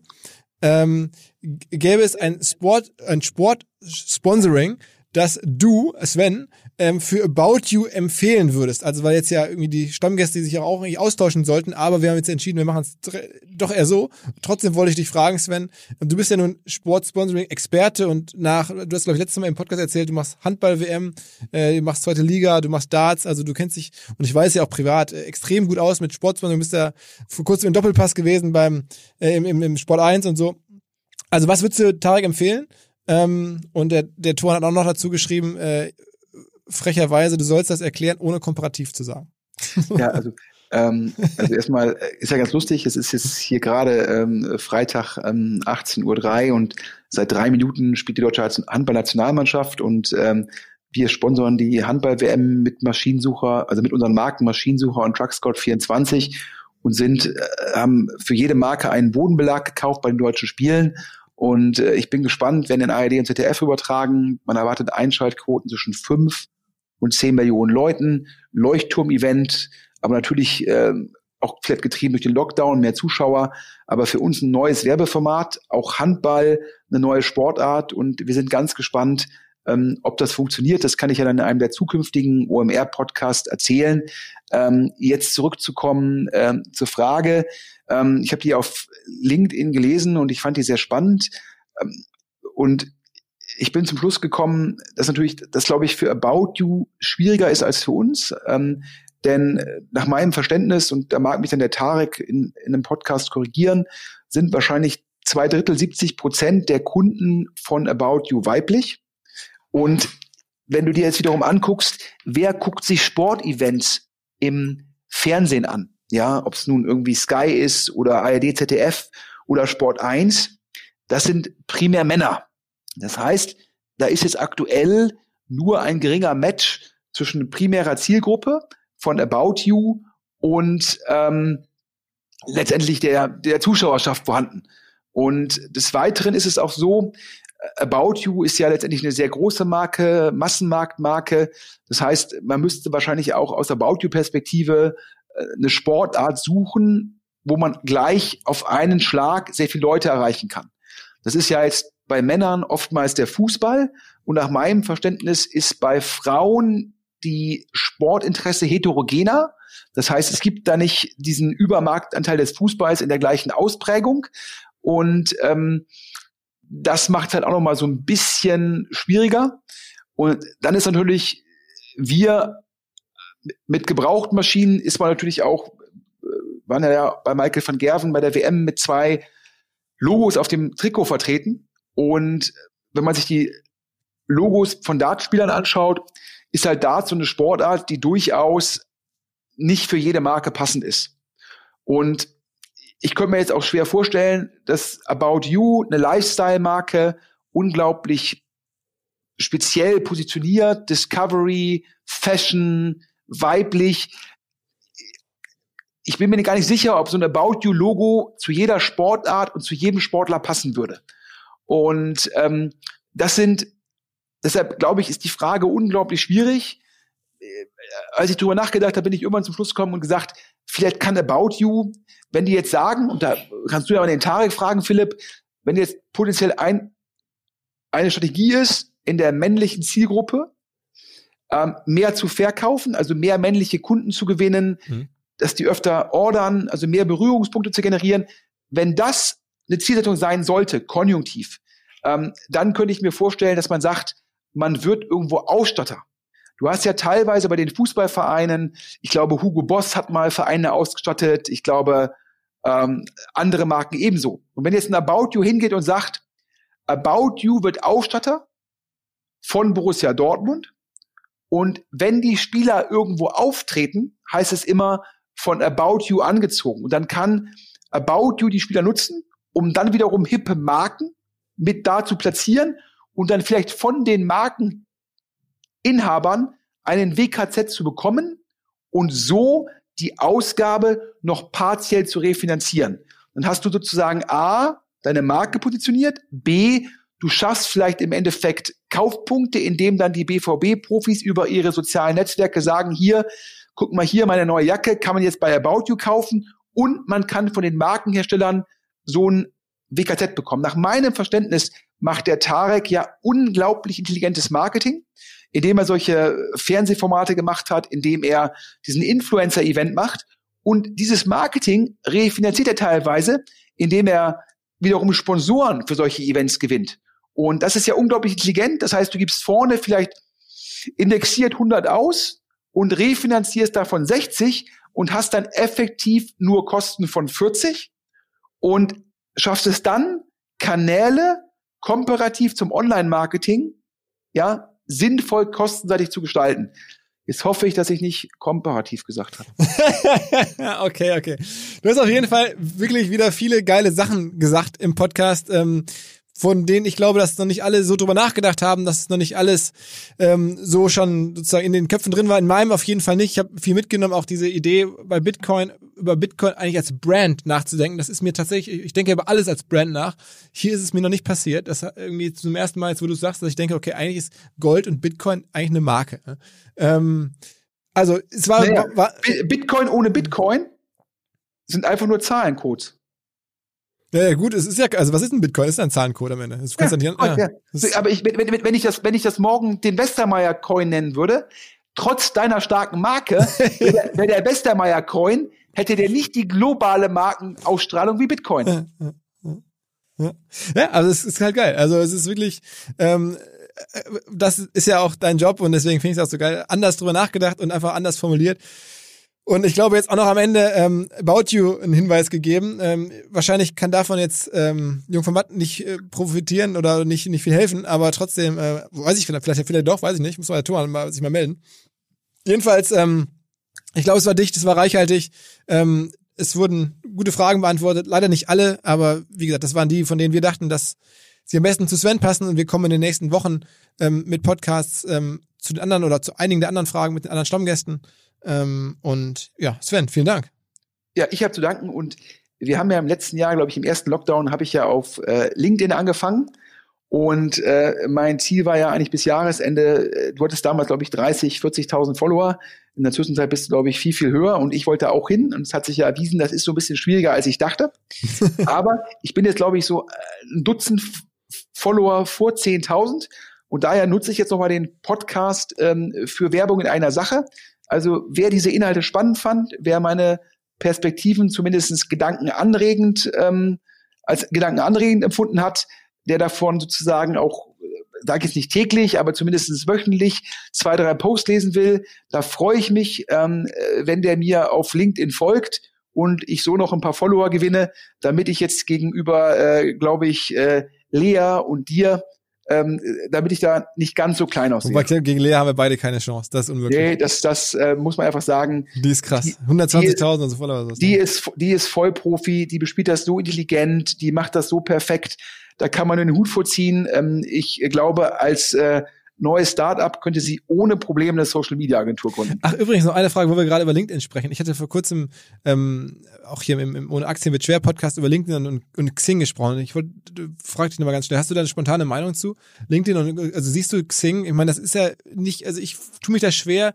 Alle sagen jetzt, Xing ist vorbei, jetzt sind alle bei LinkedIn und dann gibt's irgendwie, wenn man sich das anguckt, sehr wenig ähm, Suchvolumen im Vergleich also Xing weniger als bei LinkedIn seit, seit ein paar Monaten. Die Sichtbarkeit bei Google ist bei Xing ähm, geringer geworden im Vergleich zu LinkedIn. Das ist viele so Indikatoren, wo man eigentlich sagen müsste, ja, ähm, das wechselt jetzt. Dann ist dann auch bei Xing das Problem, dass irgendwie ähm, die sehr viel Stellen oder, oder Jobvermittlung äh, im weitesten Sinne machen und das ist natürlich in der aktuellen Konjunkturphase auch nicht so einfach. Also vieles scheint sich dagegen die zu verschwören.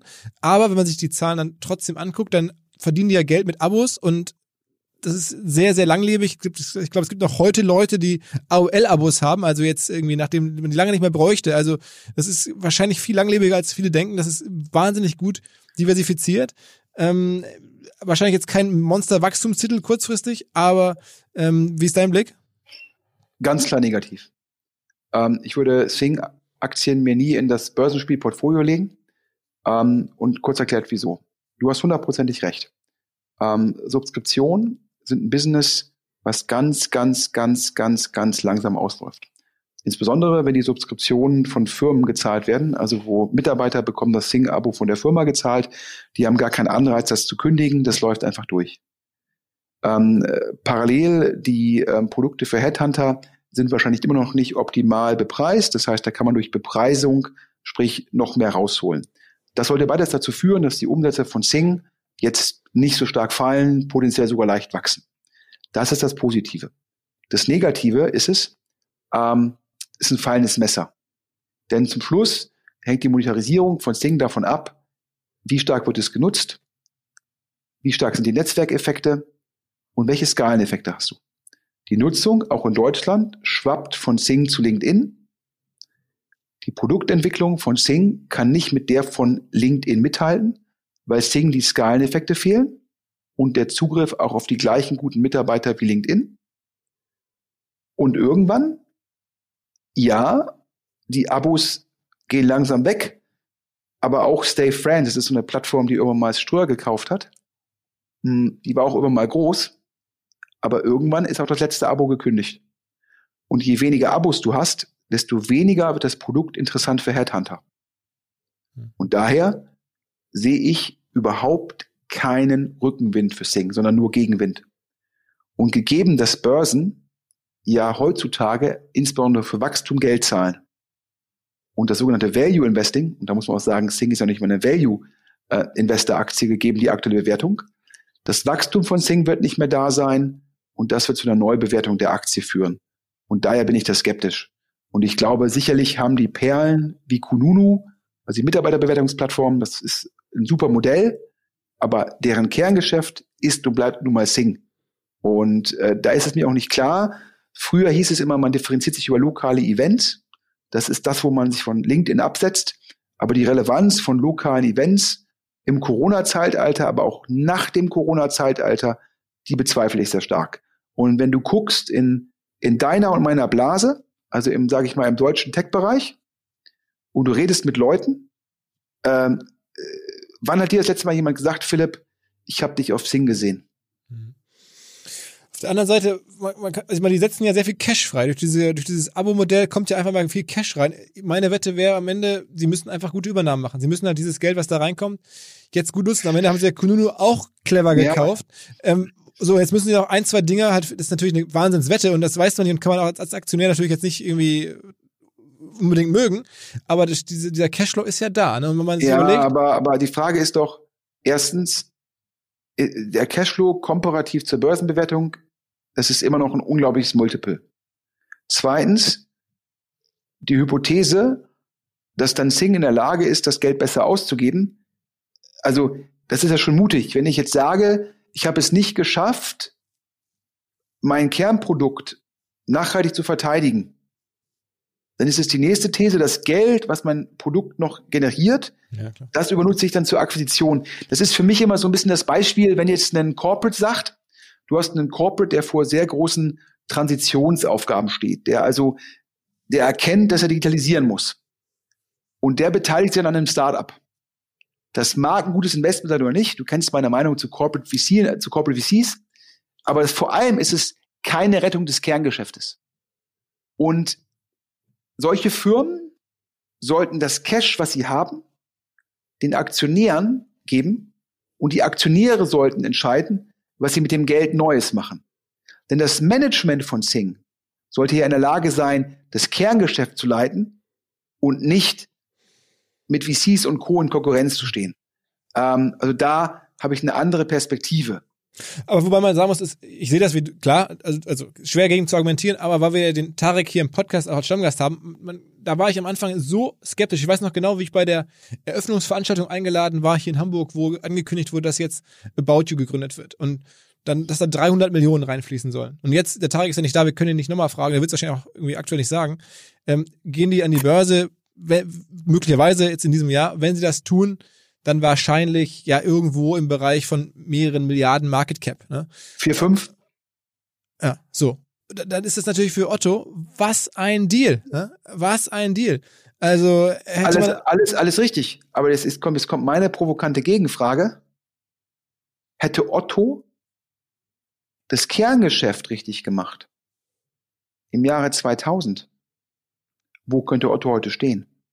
Also anders ausgedrückt, A, Fokus aufs Kerngeschäft und B, muss man natürlich sagen, Otto ist ja keine normale Firma. Otto ist ja ein verkapptes Family Office. Und de facto hat das Family Office entschieden, ja, wir machen jetzt About You auf. So, da hat, das muss man ja auch differenzieren in dem Fall. Daher finde ich deinen Vergleich ähm, nicht ganz so optimal. Und es gibt übrigens von börsennotierten Firmen, die, die den freien Cashflow genommen haben um dann sinnvoll zuzukaufen, sich komplett neu zu erfinden, gibt es wenige Beispiele. Hm. Die Firmen, die das Geld ausgeschüttet haben, und wenn ich dann sage, ich glaube ans Internet, kaufe ich vielleicht lieber eine Google-Aktie, als sozusagen dann darauf zu hoffen, dass es Sing gelingt, in einem überhitzten Markt A, die richtige Akquisition zu tun, zum richtigen Preis und dann die Akquisition richtig zu, zu exekutieren. Weil die Frage muss ja auch erlaubt sein, wenn ich Probleme habe, in meinem Kerngeschäft zu bestehen, wieso glaubst du, dass ich eine Akquisition richtig gut wachsen kann? Ja, ja, ja, ja. ja. Also, also alles, ähm, alles okay. Ähm, warte mal, jetzt macht mir gerade, bis musst du weg, oder sonst würde ich noch zwei Fragen rüber. Aber ich habe nein, ich habe jetzt, ich habe jetzt diesen, diesen, diesen Podcast gestartet. Du weißt es ja, ähm, ohne Aktien wird schwer mit äh, Trade Republic zusammen. Und ähm, da habe ich Sachen selber auch realisiert, die waren mir nicht so klar. Also bei Xing habe ich mir zum Beispiel jetzt mal da tiefer angeguckt und so, deswegen bin ich da jetzt ein bisschen drin. Aber was ich mit das Krasseste fand, was da ich da in den letzten Tagen dann auch erzählt habe, ist, weißt du, was Ferrari für ein Market Cap hat? Also die Firma Ferrari? Ich hätte jetzt äh, gedacht, dass ich mir das letzte Mal mal angeschaut habe, waren das ungefähr 30 Milliarden. Ja. Und äh, wenn man sich das anguckt auf Pro-Auto-Basis, ähm, äh, dann ist das äh, fast so gut wie Tesla, um es ein bisschen provokativ zu sagen. Ähm, 10.000 10 Autos verkaufen die im Jahr, bewusst. Ne? Sie wollen nicht mehr. 10.000 Autos im Jahr. Korrekt. Aber es ist natürlich künstliche Verknappung, das ist irgendwie Punkt eins. Ähm, dadurch eine unglaubliche Marge pro Auto ist dann halt das, das Resultat davon. Parallel monetarisieren die ihre Marke über Merchandise, über du kannst eine Ferrari in Anführungsstrichen Rennfahrerausbildung machen, du kannst äh, nach Monza fahren und ich glaube da auf deren eigenen Rennstrecke fahren. Und ähm, das sind Preispunkte, äh, wo, wo der Normalbürger, glaube ich, da fallen ihm die Kinnlade runter. Ich hatte vor kurzem ähm, mit jemandem aus dem PE-Bereich gesprochen, der äh, autoaffin ist und der hat mir so erzählt, was er da ausgibt. Und ähm, das würde jetzt hier im Podcast, glaube ich, dann eine Neiddiskussion auslösen. also, aber trotzdem ist es Wahnsinn. Und was ich interessant fand, zumindest ist, wenn man sich VW anschaut. Ne? Ich meine, da ist ja zum Beispiel, da ist ja irgendwie Bentley drin, äh, da ist äh, Lamborghini drin und da ja. ist auch Porsche drin. So, ja. Äh, würde ich sagen, also Porsche, Ferrari, das ist nicht ganz das Gleiche, aber es ist auch schon echt krass luxuriös und edel und so. Und trotzdem ist halt irgendwie VW, da sind noch zwölf andere Marken drin, ne, mit Audi und, und, und so. Und trotzdem ist VW jetzt im Vergleich äh, zu Ferrari noch nicht mal das Dreifache wert, sondern ich glaube jetzt, die sind jetzt so 80 Milliarden Größenordnung, schwankt immer so ein bisschen. Also, ja. und Ferrari 30, jetzt mal ganz pauschal. Also, es ist, ist natürlich schon Wahnsinn, ne, dass, wenn man das so vergleicht. Also, man muss natürlich fragen, ist, also ist die erste Frage ist ja, ist der Volkswagen-Kurs effizient? Weil man halt sagt, dort kann ja niemand die Übernahme machen, weil zum Schluss ähm, äh, die Familie Porsche Pirch Volkswagen kontrolliert. Dann das Land Niedersachsen ist auch noch beteiligt. Das heißt, äh, ich glaube, in der Sekunde, wo du bei Volkswagen 100% Free Flow hättest und jemand könnte Volkswagen übernehmen, würde der Volkswagen-Kurs sofort steigen. Denn es ist, glaube ich, offensichtlich für alle, dass im Fall der Volkswagen AG der sogenannte Holding-Abschlag greift. Das ist für die Hörer, die jetzt nicht so, äh, äh sage ich mal, in der Finanztheorie oder in der Finanzempirie bewandert sind. Das ist äh, die Aussage, dass ähm, es meistens, wenn ganz viele Sachen unter einem Dach sind, es oftmals zu einem Abschlag kommt. Ähm, das heißt, die Summe der Einzelteile ist weniger wert. Mhm. Ja. Und ich glaube, ähm, das ist da der Fall. Und denn klar, guck dir Lamborghini an, guck dir Porsche an. Ähm, die, die, die, die Perspektive der Familien Porsche und Pirch ist, glaube ich, zu sagen, wir heben die Synergien und für uns ist das operative Ergebnis entscheidend und nicht der Market Cap. Und das macht auch im gewissen Rahmen Sinn, denn wenn du sagst, ich will eh keine Aktien verkaufen, geht es dir ja nur um die Dividende. Und wenn du sagst, ich halte die Anteile für die nächste Generation, geht es ja nur darum, wie stelle ich eine Firma strategisch nachhaltig auf und wie optimiere ich die freien Cashflows. Dann geht es ja nicht darum, kurzfristig die Finanzstruktur zu optimieren oder die Börsenbewertung. Aber daher, ja, ich stimme dir zu, Lamborghini, Bentley, Porsche rauslösen und äh, die Anteile an die Aktionäre sozusagen über Spin-offs verteilen, dann würde Wert freigesetzt werden. Auf jeden Fall. Also das war eine geile Geschichte. Es gibt, es gibt ja in diesem Podcast, ich kann, du hast jetzt ja gerade ähm, hier Werbung für deinen, deinen LinkedIn-Account gemacht. Ich kann nur für diesen Podcast, wir geben uns da wirklich jeden Tag auch ähm, sehr viel Mühe, ähm, da gute Geschichten zu finden.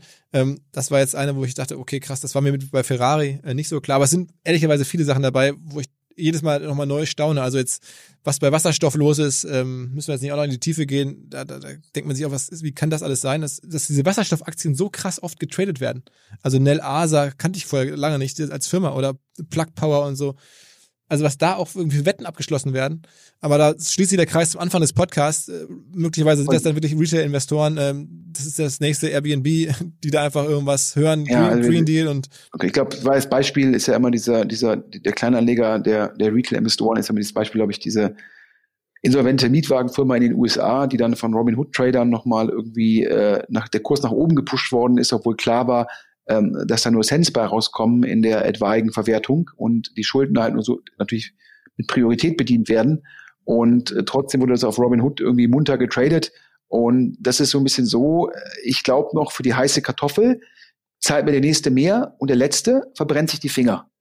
Und deshalb glaube ich ja immer, zum Schluss muss man sich halt fragen, was bin ich? Bin ich so ein, sag ich mal, ähm, äh, so ein Hype und äh, Trader, der halt genau guckt, ja, wie entwickelt sich das gerade? Steige ich da irgendwie mit auf auf die Welle? Oder sage ich halt, ich bin langfristig dabei, das ist nicht mein Fokus, ich investiere irgendwie in ETFs. Oder ich sage, ich beschäftige mich wirklich mit den Aktien, guck mir, lese mir irgendwie die IPO-Filings durch, lese mir irgendwie äh, die Quartalsberichte durch, guck, was machen die Multiples, sind die Wachstumsraten nachhaltig, kann ich so auch hohe Multiples verargumentieren. Ich glaube, da gibt es viele Sachen, aber ich glaube, ähm, ich kann auf jeden Fall jedem empfehlen, sich da zu bilden. Ich glaube generell, dass es sinnvoll ist, sich so einen Podcast äh, wie den von Trade Republic und OMR anzuhören, um sich einfach mit den Dingen mehr zu beschäftigen. Und ich glaube, dass wir als Gesellschaft, als, als Deutschland gucken müssen, dass wir dem sehr offen gegenüberstehen.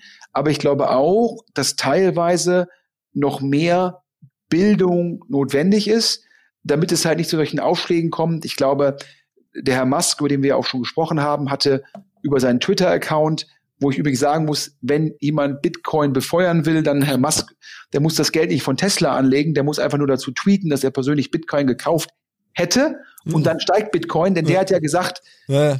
die WhatsApp-AGB-Änderung sei nicht akzeptabel. Er wechsle jetzt auf die Signals-App. Die Signals-App für die Hörer ist äh, eine App, die letztendlich ähm, gemeinnützig betrieben wird ähm, und die dann empfohlen wird, wo man auch die Sachen löschen lassen kann. Also ich sag mal irgendwie Snapchat meets äh, WhatsApp und halt komplett Wikipedia. Ohne, so Wikipedia-Ansatz, korrekt. Mhm. So. Und dann gab es, glaube ich, eine Aktie, die heißt auch Signals. Signal Advance, ja, ja. Ja, und dann haben bösartig gesagt Kleinerleger und Robin Hood Trader diese Aktie auf einen Milliardenwert gepusht. Und das ist ja genau das gleiche vor zwei, drei Jahren, als sich irgendwelche Kleinstfirmen in Blockchain umbenannt haben, sind da irgendwelche Firmen, die sonst irgendwie drei Millionen Euro Market Cap haben und wo keiner eine Aktie tradet, waren auf einmal drei, vierhundert Millionen wert, nur durch eine Namensumbenennung. Aber, aber was, was, was dahinter steht, das muss man sich ja wirklich klar machen. Das machen diese Menschen jetzt nicht, weil es lustig ist oder so, die machen das ja wirklich aus finanzieller Dummheit. Also das ist ja das, auch das Tragische so ein bisschen. Was, wir lachen darüber und sagen, das kann doch gar nicht wahr sein, wie verrückt.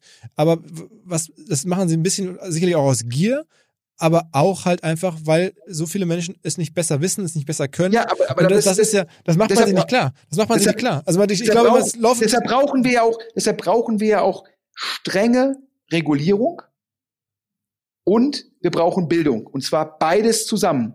Wir müssen dafür sorgen, wieder reinkommend, dass wir die nächste Generation an Wirtschaftsthemen, Unternehmertum, Gründungen, Bewertungen, viel näher ranführen. Das ist Wissen, was für mich selbst auch notwendig ist in der Zukunft, um im globalen Wettbewerb bestehen zu können. Aber wir brauchen auch die Regulierung. Und ich musste jetzt mal wieder, um auf meinen ähm, Lieblings-Fernsehpromi äh, äh zurückzukommen, Frank Thelen, der ja, sage ich mal, die Portfoliofirmen ähm, die nicht funktioniert haben von Freigeist, also die Resterampe seines Portfolios, hat er ja irgendwie auf diverse Crowd-Plattformen geschoben, die alle meines Erachtens unzureichend reguliert werden. Sein Startup Neufund wurde von der BaFin reguliert. Darüber hat sich dann der Herr Thelen aufgeregt. Dann sind die nach Luxemburg gegangen, nach Liechtenstein, Entschuldigung, nach Liechtenstein gegangen, um der BaFin-Regulierung etwaig auszuweichen. Und jetzt tritt Herr Thelen sozusagen in einer ZDF-Doku oder einer, einer Doku auf den öffentlich-rechtlichen auf zum Thema Wirecard und sagt, die BaFin hätte mehr tun müssen. Ja, da hat er 100% recht. Aber wenn man vorher von Flörke und Co. auf solche Plattformen geschoben hat, musste ich schon ein bisschen schmunzeln. Ganz, ganz kurze Rückfrage, nur um, weil es um Frank Thelen geht, ich will das auch noch gar nicht lang machen. Ähm, ich kenne ja da eure Beziehung, die ist sehr belastet, aber Würdest du denn zugestehen, dass er doch jetzt tatsächlich ein paar recht gute Investments gemacht hat? Oder so also dieses Lilium, was er da hat, und jetzt gab es irgendwie, glaube ich, ein erstes Investment von Sequoia in Deutschland, wo er auch mit dabei ist und so. Ich, ich war da, habe mich da für ihn gefreut, dass da jetzt scheinbar in seinem Portfolio neben den schwierigen Case, Cases jetzt auch echt krasse Sachen drin zu sein scheinen, ne? Naja, ich glaube, es sind ja irgendwie mehrere Fragen zu stellen. Also ähm, da muss man differenzieren zwischen der öffentlichen Rolle von Frank Thelen, äh, an der ich mich stoße, weil er versucht, Politik zu beeinflussen, obwohl er dabei nicht transparent macht, welchen Interessenskonflikten er unterliegt. Öffentlich damals, das glaube ich jetzt zwei, drei Jahre her, gegen die Regulierung von GAFA zu sprechen und Amazon als Werbepartner zu haben, finde ich halt hart problematisch, denn das ist dann Lobbyismus.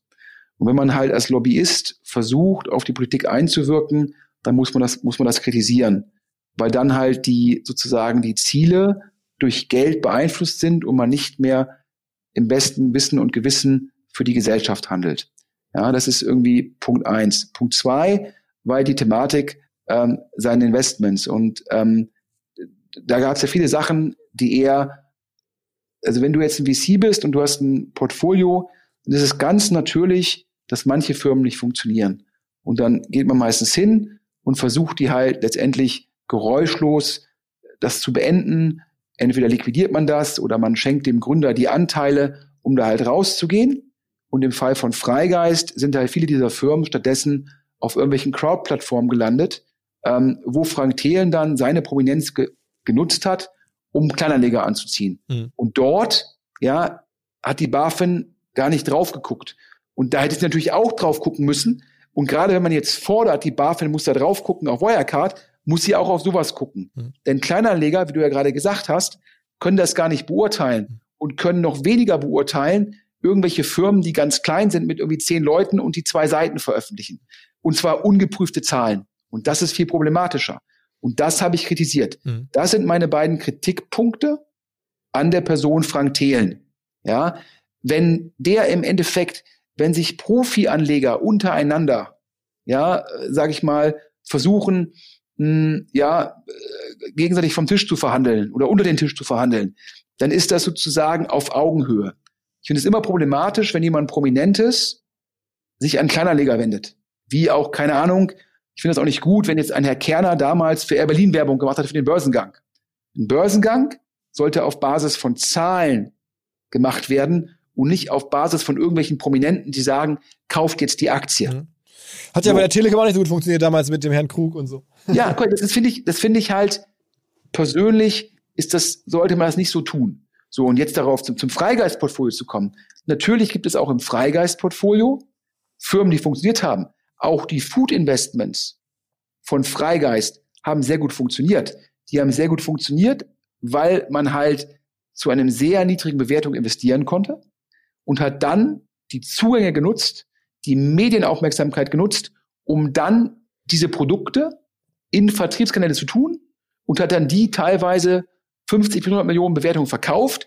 Und das ist natürlich lukrativ, wenn man vorher vielleicht irgendwie für 15 Prozent eine halbe Million gezahlt hat, dann ist das ein unglaublich starkes Multiple. Und das muss man auch, das ist dann kein klassisches Tech-Investing, aber es ist sehr erfolgreiches Investing. Mhm. Und jetzt spielst du ja auf zwei Investments an. Das eine ist das Flugtaxi. Ähm, da gibt's ja Lilium und, glaube ich, Volocopter in Deutschland. Ich persönlich bin aus vielen Gründen sehr skeptisch, was das angeht, weil ich immer sage, das ist letztendlich ja nur ein unbemannter Hubschrauber, um mal die Funktionalität transparent zu machen. Ich immer sage, Hubschrauber dürfen ja schon bemannt über den meisten Städten der Welt nicht fliegen, aus Sicherheitsgründen. Und wenn Hubschrauber unbemannt werden, dann steigt die Gefahr. Sie wird nicht weniger, sondern sie wird größer. Also kann ich mir irgendwie schwer vorstellen, dass das regulatorisch möglich sein wird. Und dazu kommt noch die technische Herausforderung, dass die ja meistens, da wird ja wiederum meines Erachtens eine Zwangsbündelung vorgenommen ähm, in elektrischen Motor und autonom. Das heißt, die, Volocopter und Lilium, glaube ich, halt dann batteriebetrieben. Das heißt, man muss zwei Technologien parallel lösen Das eine ist die Fragestellung des Antriebs, das andere ist das vollautonome Fliegen und dazu kommt noch eine viel stärkere Regulatorik. Das macht mich auf dem gesamten Markt skeptisch. Wenn man sich die ähm, Investoren anguckt in dem Bereich Flugtaxis, sind das halt meistens Strategen oder halt auch Corporates. Im Fall von Lilium ist das, glaube ich, Tencent. Und da muss man Freigeist zubelegen, dass man jemanden gefunden hat, der dort die Folgefinanzierung macht und zum Großteil das Finanzierungsrisiko trägt. Ich bleibe da skeptisch, aber muss zubilligen, dass das Geld tatsächlich von Tencent da rein investiert wird und das per se schon mal ein Erfolg für das Team ist und auch den Standort Deutschland. Mhm. Ob das dann was wird, wird dann letztendlich der Markt entscheiden.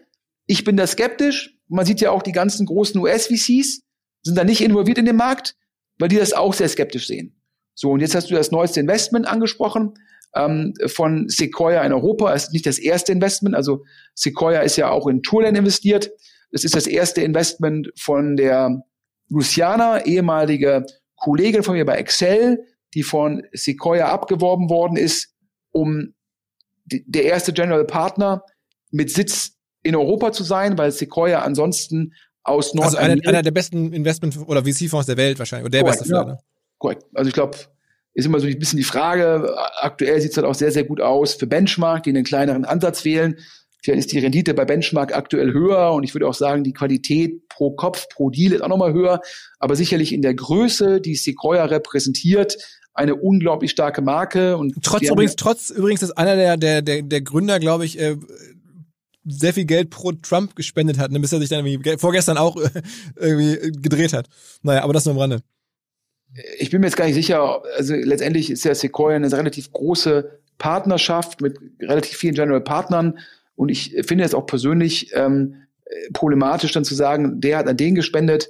Zum Schluss sozusagen äh, gibt, spenden natürlich die reichen Leute in den USA auch an die Republikanische Partei. Geht es natürlich um Steuerfragen. In dem äh, äh, besonderen Fall, ob halt im Endeffekt Carry ähm, als Kapitaleinkommen oder als Lohneinkommen versteuert werden sollte. Da ist meine Meinung klar, das sollte Lohneinkommen sein. Ähm, aber natürlich wird es aktuell in den USA als Kapitaleinkommen versteuert, mit einem geringeren Steuersatz. Also alle VCs haben letztendlich so, letztendlich so ein Interesse, republikanisch, sage ich mal, zu wählen. Und äh, das ist dann das Ding, ja. Also aber, wir, glaube, aber wir kommen ab. Also du wolltest nur sagen, ich habe dich jetzt auf die falsche äh, Spur da gelockt. Ja, also äh, korrekt. Das war, jetzt, das war jetzt von dir eine unfaire Ablenkungsfrage. äh, du hast mich gefragt ähm, also zu. Du, du wolltest gerade mal sagen, was das die Luciana. Luciana korrekt. Also letztendlich ähm, Central ist so eine Art ähm, ERP-System für äh, KMUs oder der, Angliz der Anglizismus wäre SMB, Small Medium Businesses. Und bisher war die These in meinem Markt, dass ähm, das ein sehr schweres Ding ist, weil ERP-Software meistens erklärungsbedürftig ist, sowohl im Verkauf wie im Onboarding wie im Betrieb. Du hast halt also immer sehr, sehr hohe Sales-Kosten und Support-Kosten. Und die sind sehr schwer gegen zu finanzieren bei kleinen Kunden. Und dementsprechend ist es jetzt historisch immer so gewesen, dass der Ansatz bisher keinen Erfolg gefunden hat. Da gibt es ja auch in Hamburg Number 4 oder N4 von Marco Börries, die ja bisher auch keine richtige Traktion haben. Und da gibt es auch noch ein paar andere Geschichten, wo das auch der Fall ist. Und jetzt ist die Frage, was hat sich potenziell geändert? Und äh, da ist die These im Markt, das kann man ja auch im Endeffekt an, an, an, an Shopify sehen, ähm, wo du ja den Gründer, glaube ich, auch mal im Podcast hattest, ähm, dass durch Corona bedingt die oft zur Online-Transition unglaublich beschleunigt worden ist, dadurch unglaublich viele Läden, Unternehmer, Shops aufgemacht haben, damit sich beschäftigt haben, wie betreibe ich so eine Webseite auf Basis dieser Shopify-Plattform.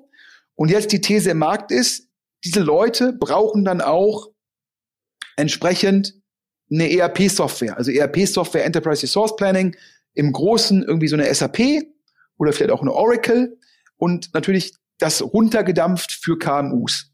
So. Und die These ist, wir sehen jetzt sozusagen diese ganzen Online-Webseiten, Online-Shops, die Atomisierung sozusagen am einen Ende und alle auf Shopify oder anderen Plattformen und irgendwie auf Payment-Systemen und die brauchen jetzt als nächsten Schritt ERP-Systeme.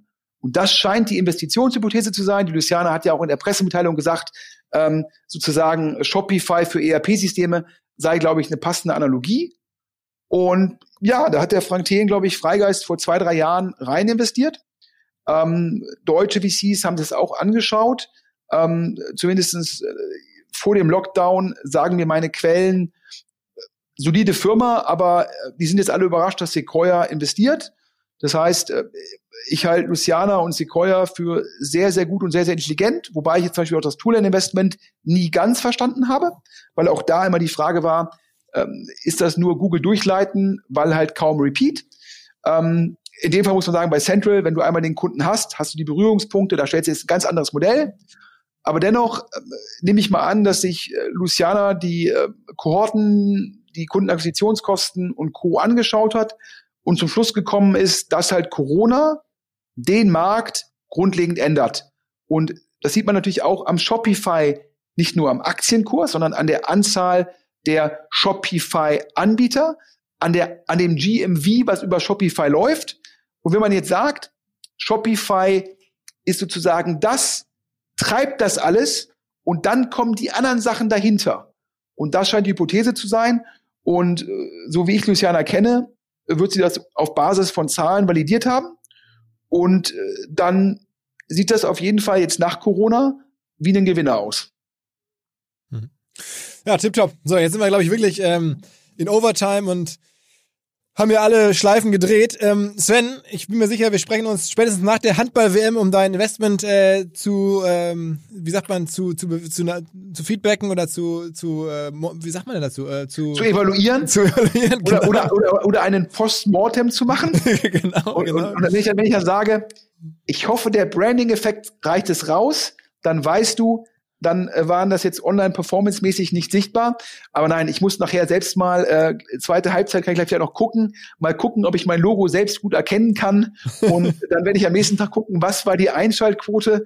Und äh, dann werde ich darüber berichten. Aber an der Stelle übrigens auch nochmal großen Dank, denn wir haben uns darüber nicht aktiv gekümmert, sondern der Dirk Trautmann von Sport 5, der da im, im Bereich Handball verantwortet, der rief vor Weihnachten an und sagte, ja, Herr Schmidt, ja, Leuchtturm-Event könnte für Sie passen. Bodenbelagswerbung fällt doch auf. ARD, ZDF. Und hier, ich brauche von Ihnen jetzt die Entscheidung, wollen Sie oder wollen Sie nicht? Und da habe ich gesagt, Mensch, das ist spannend.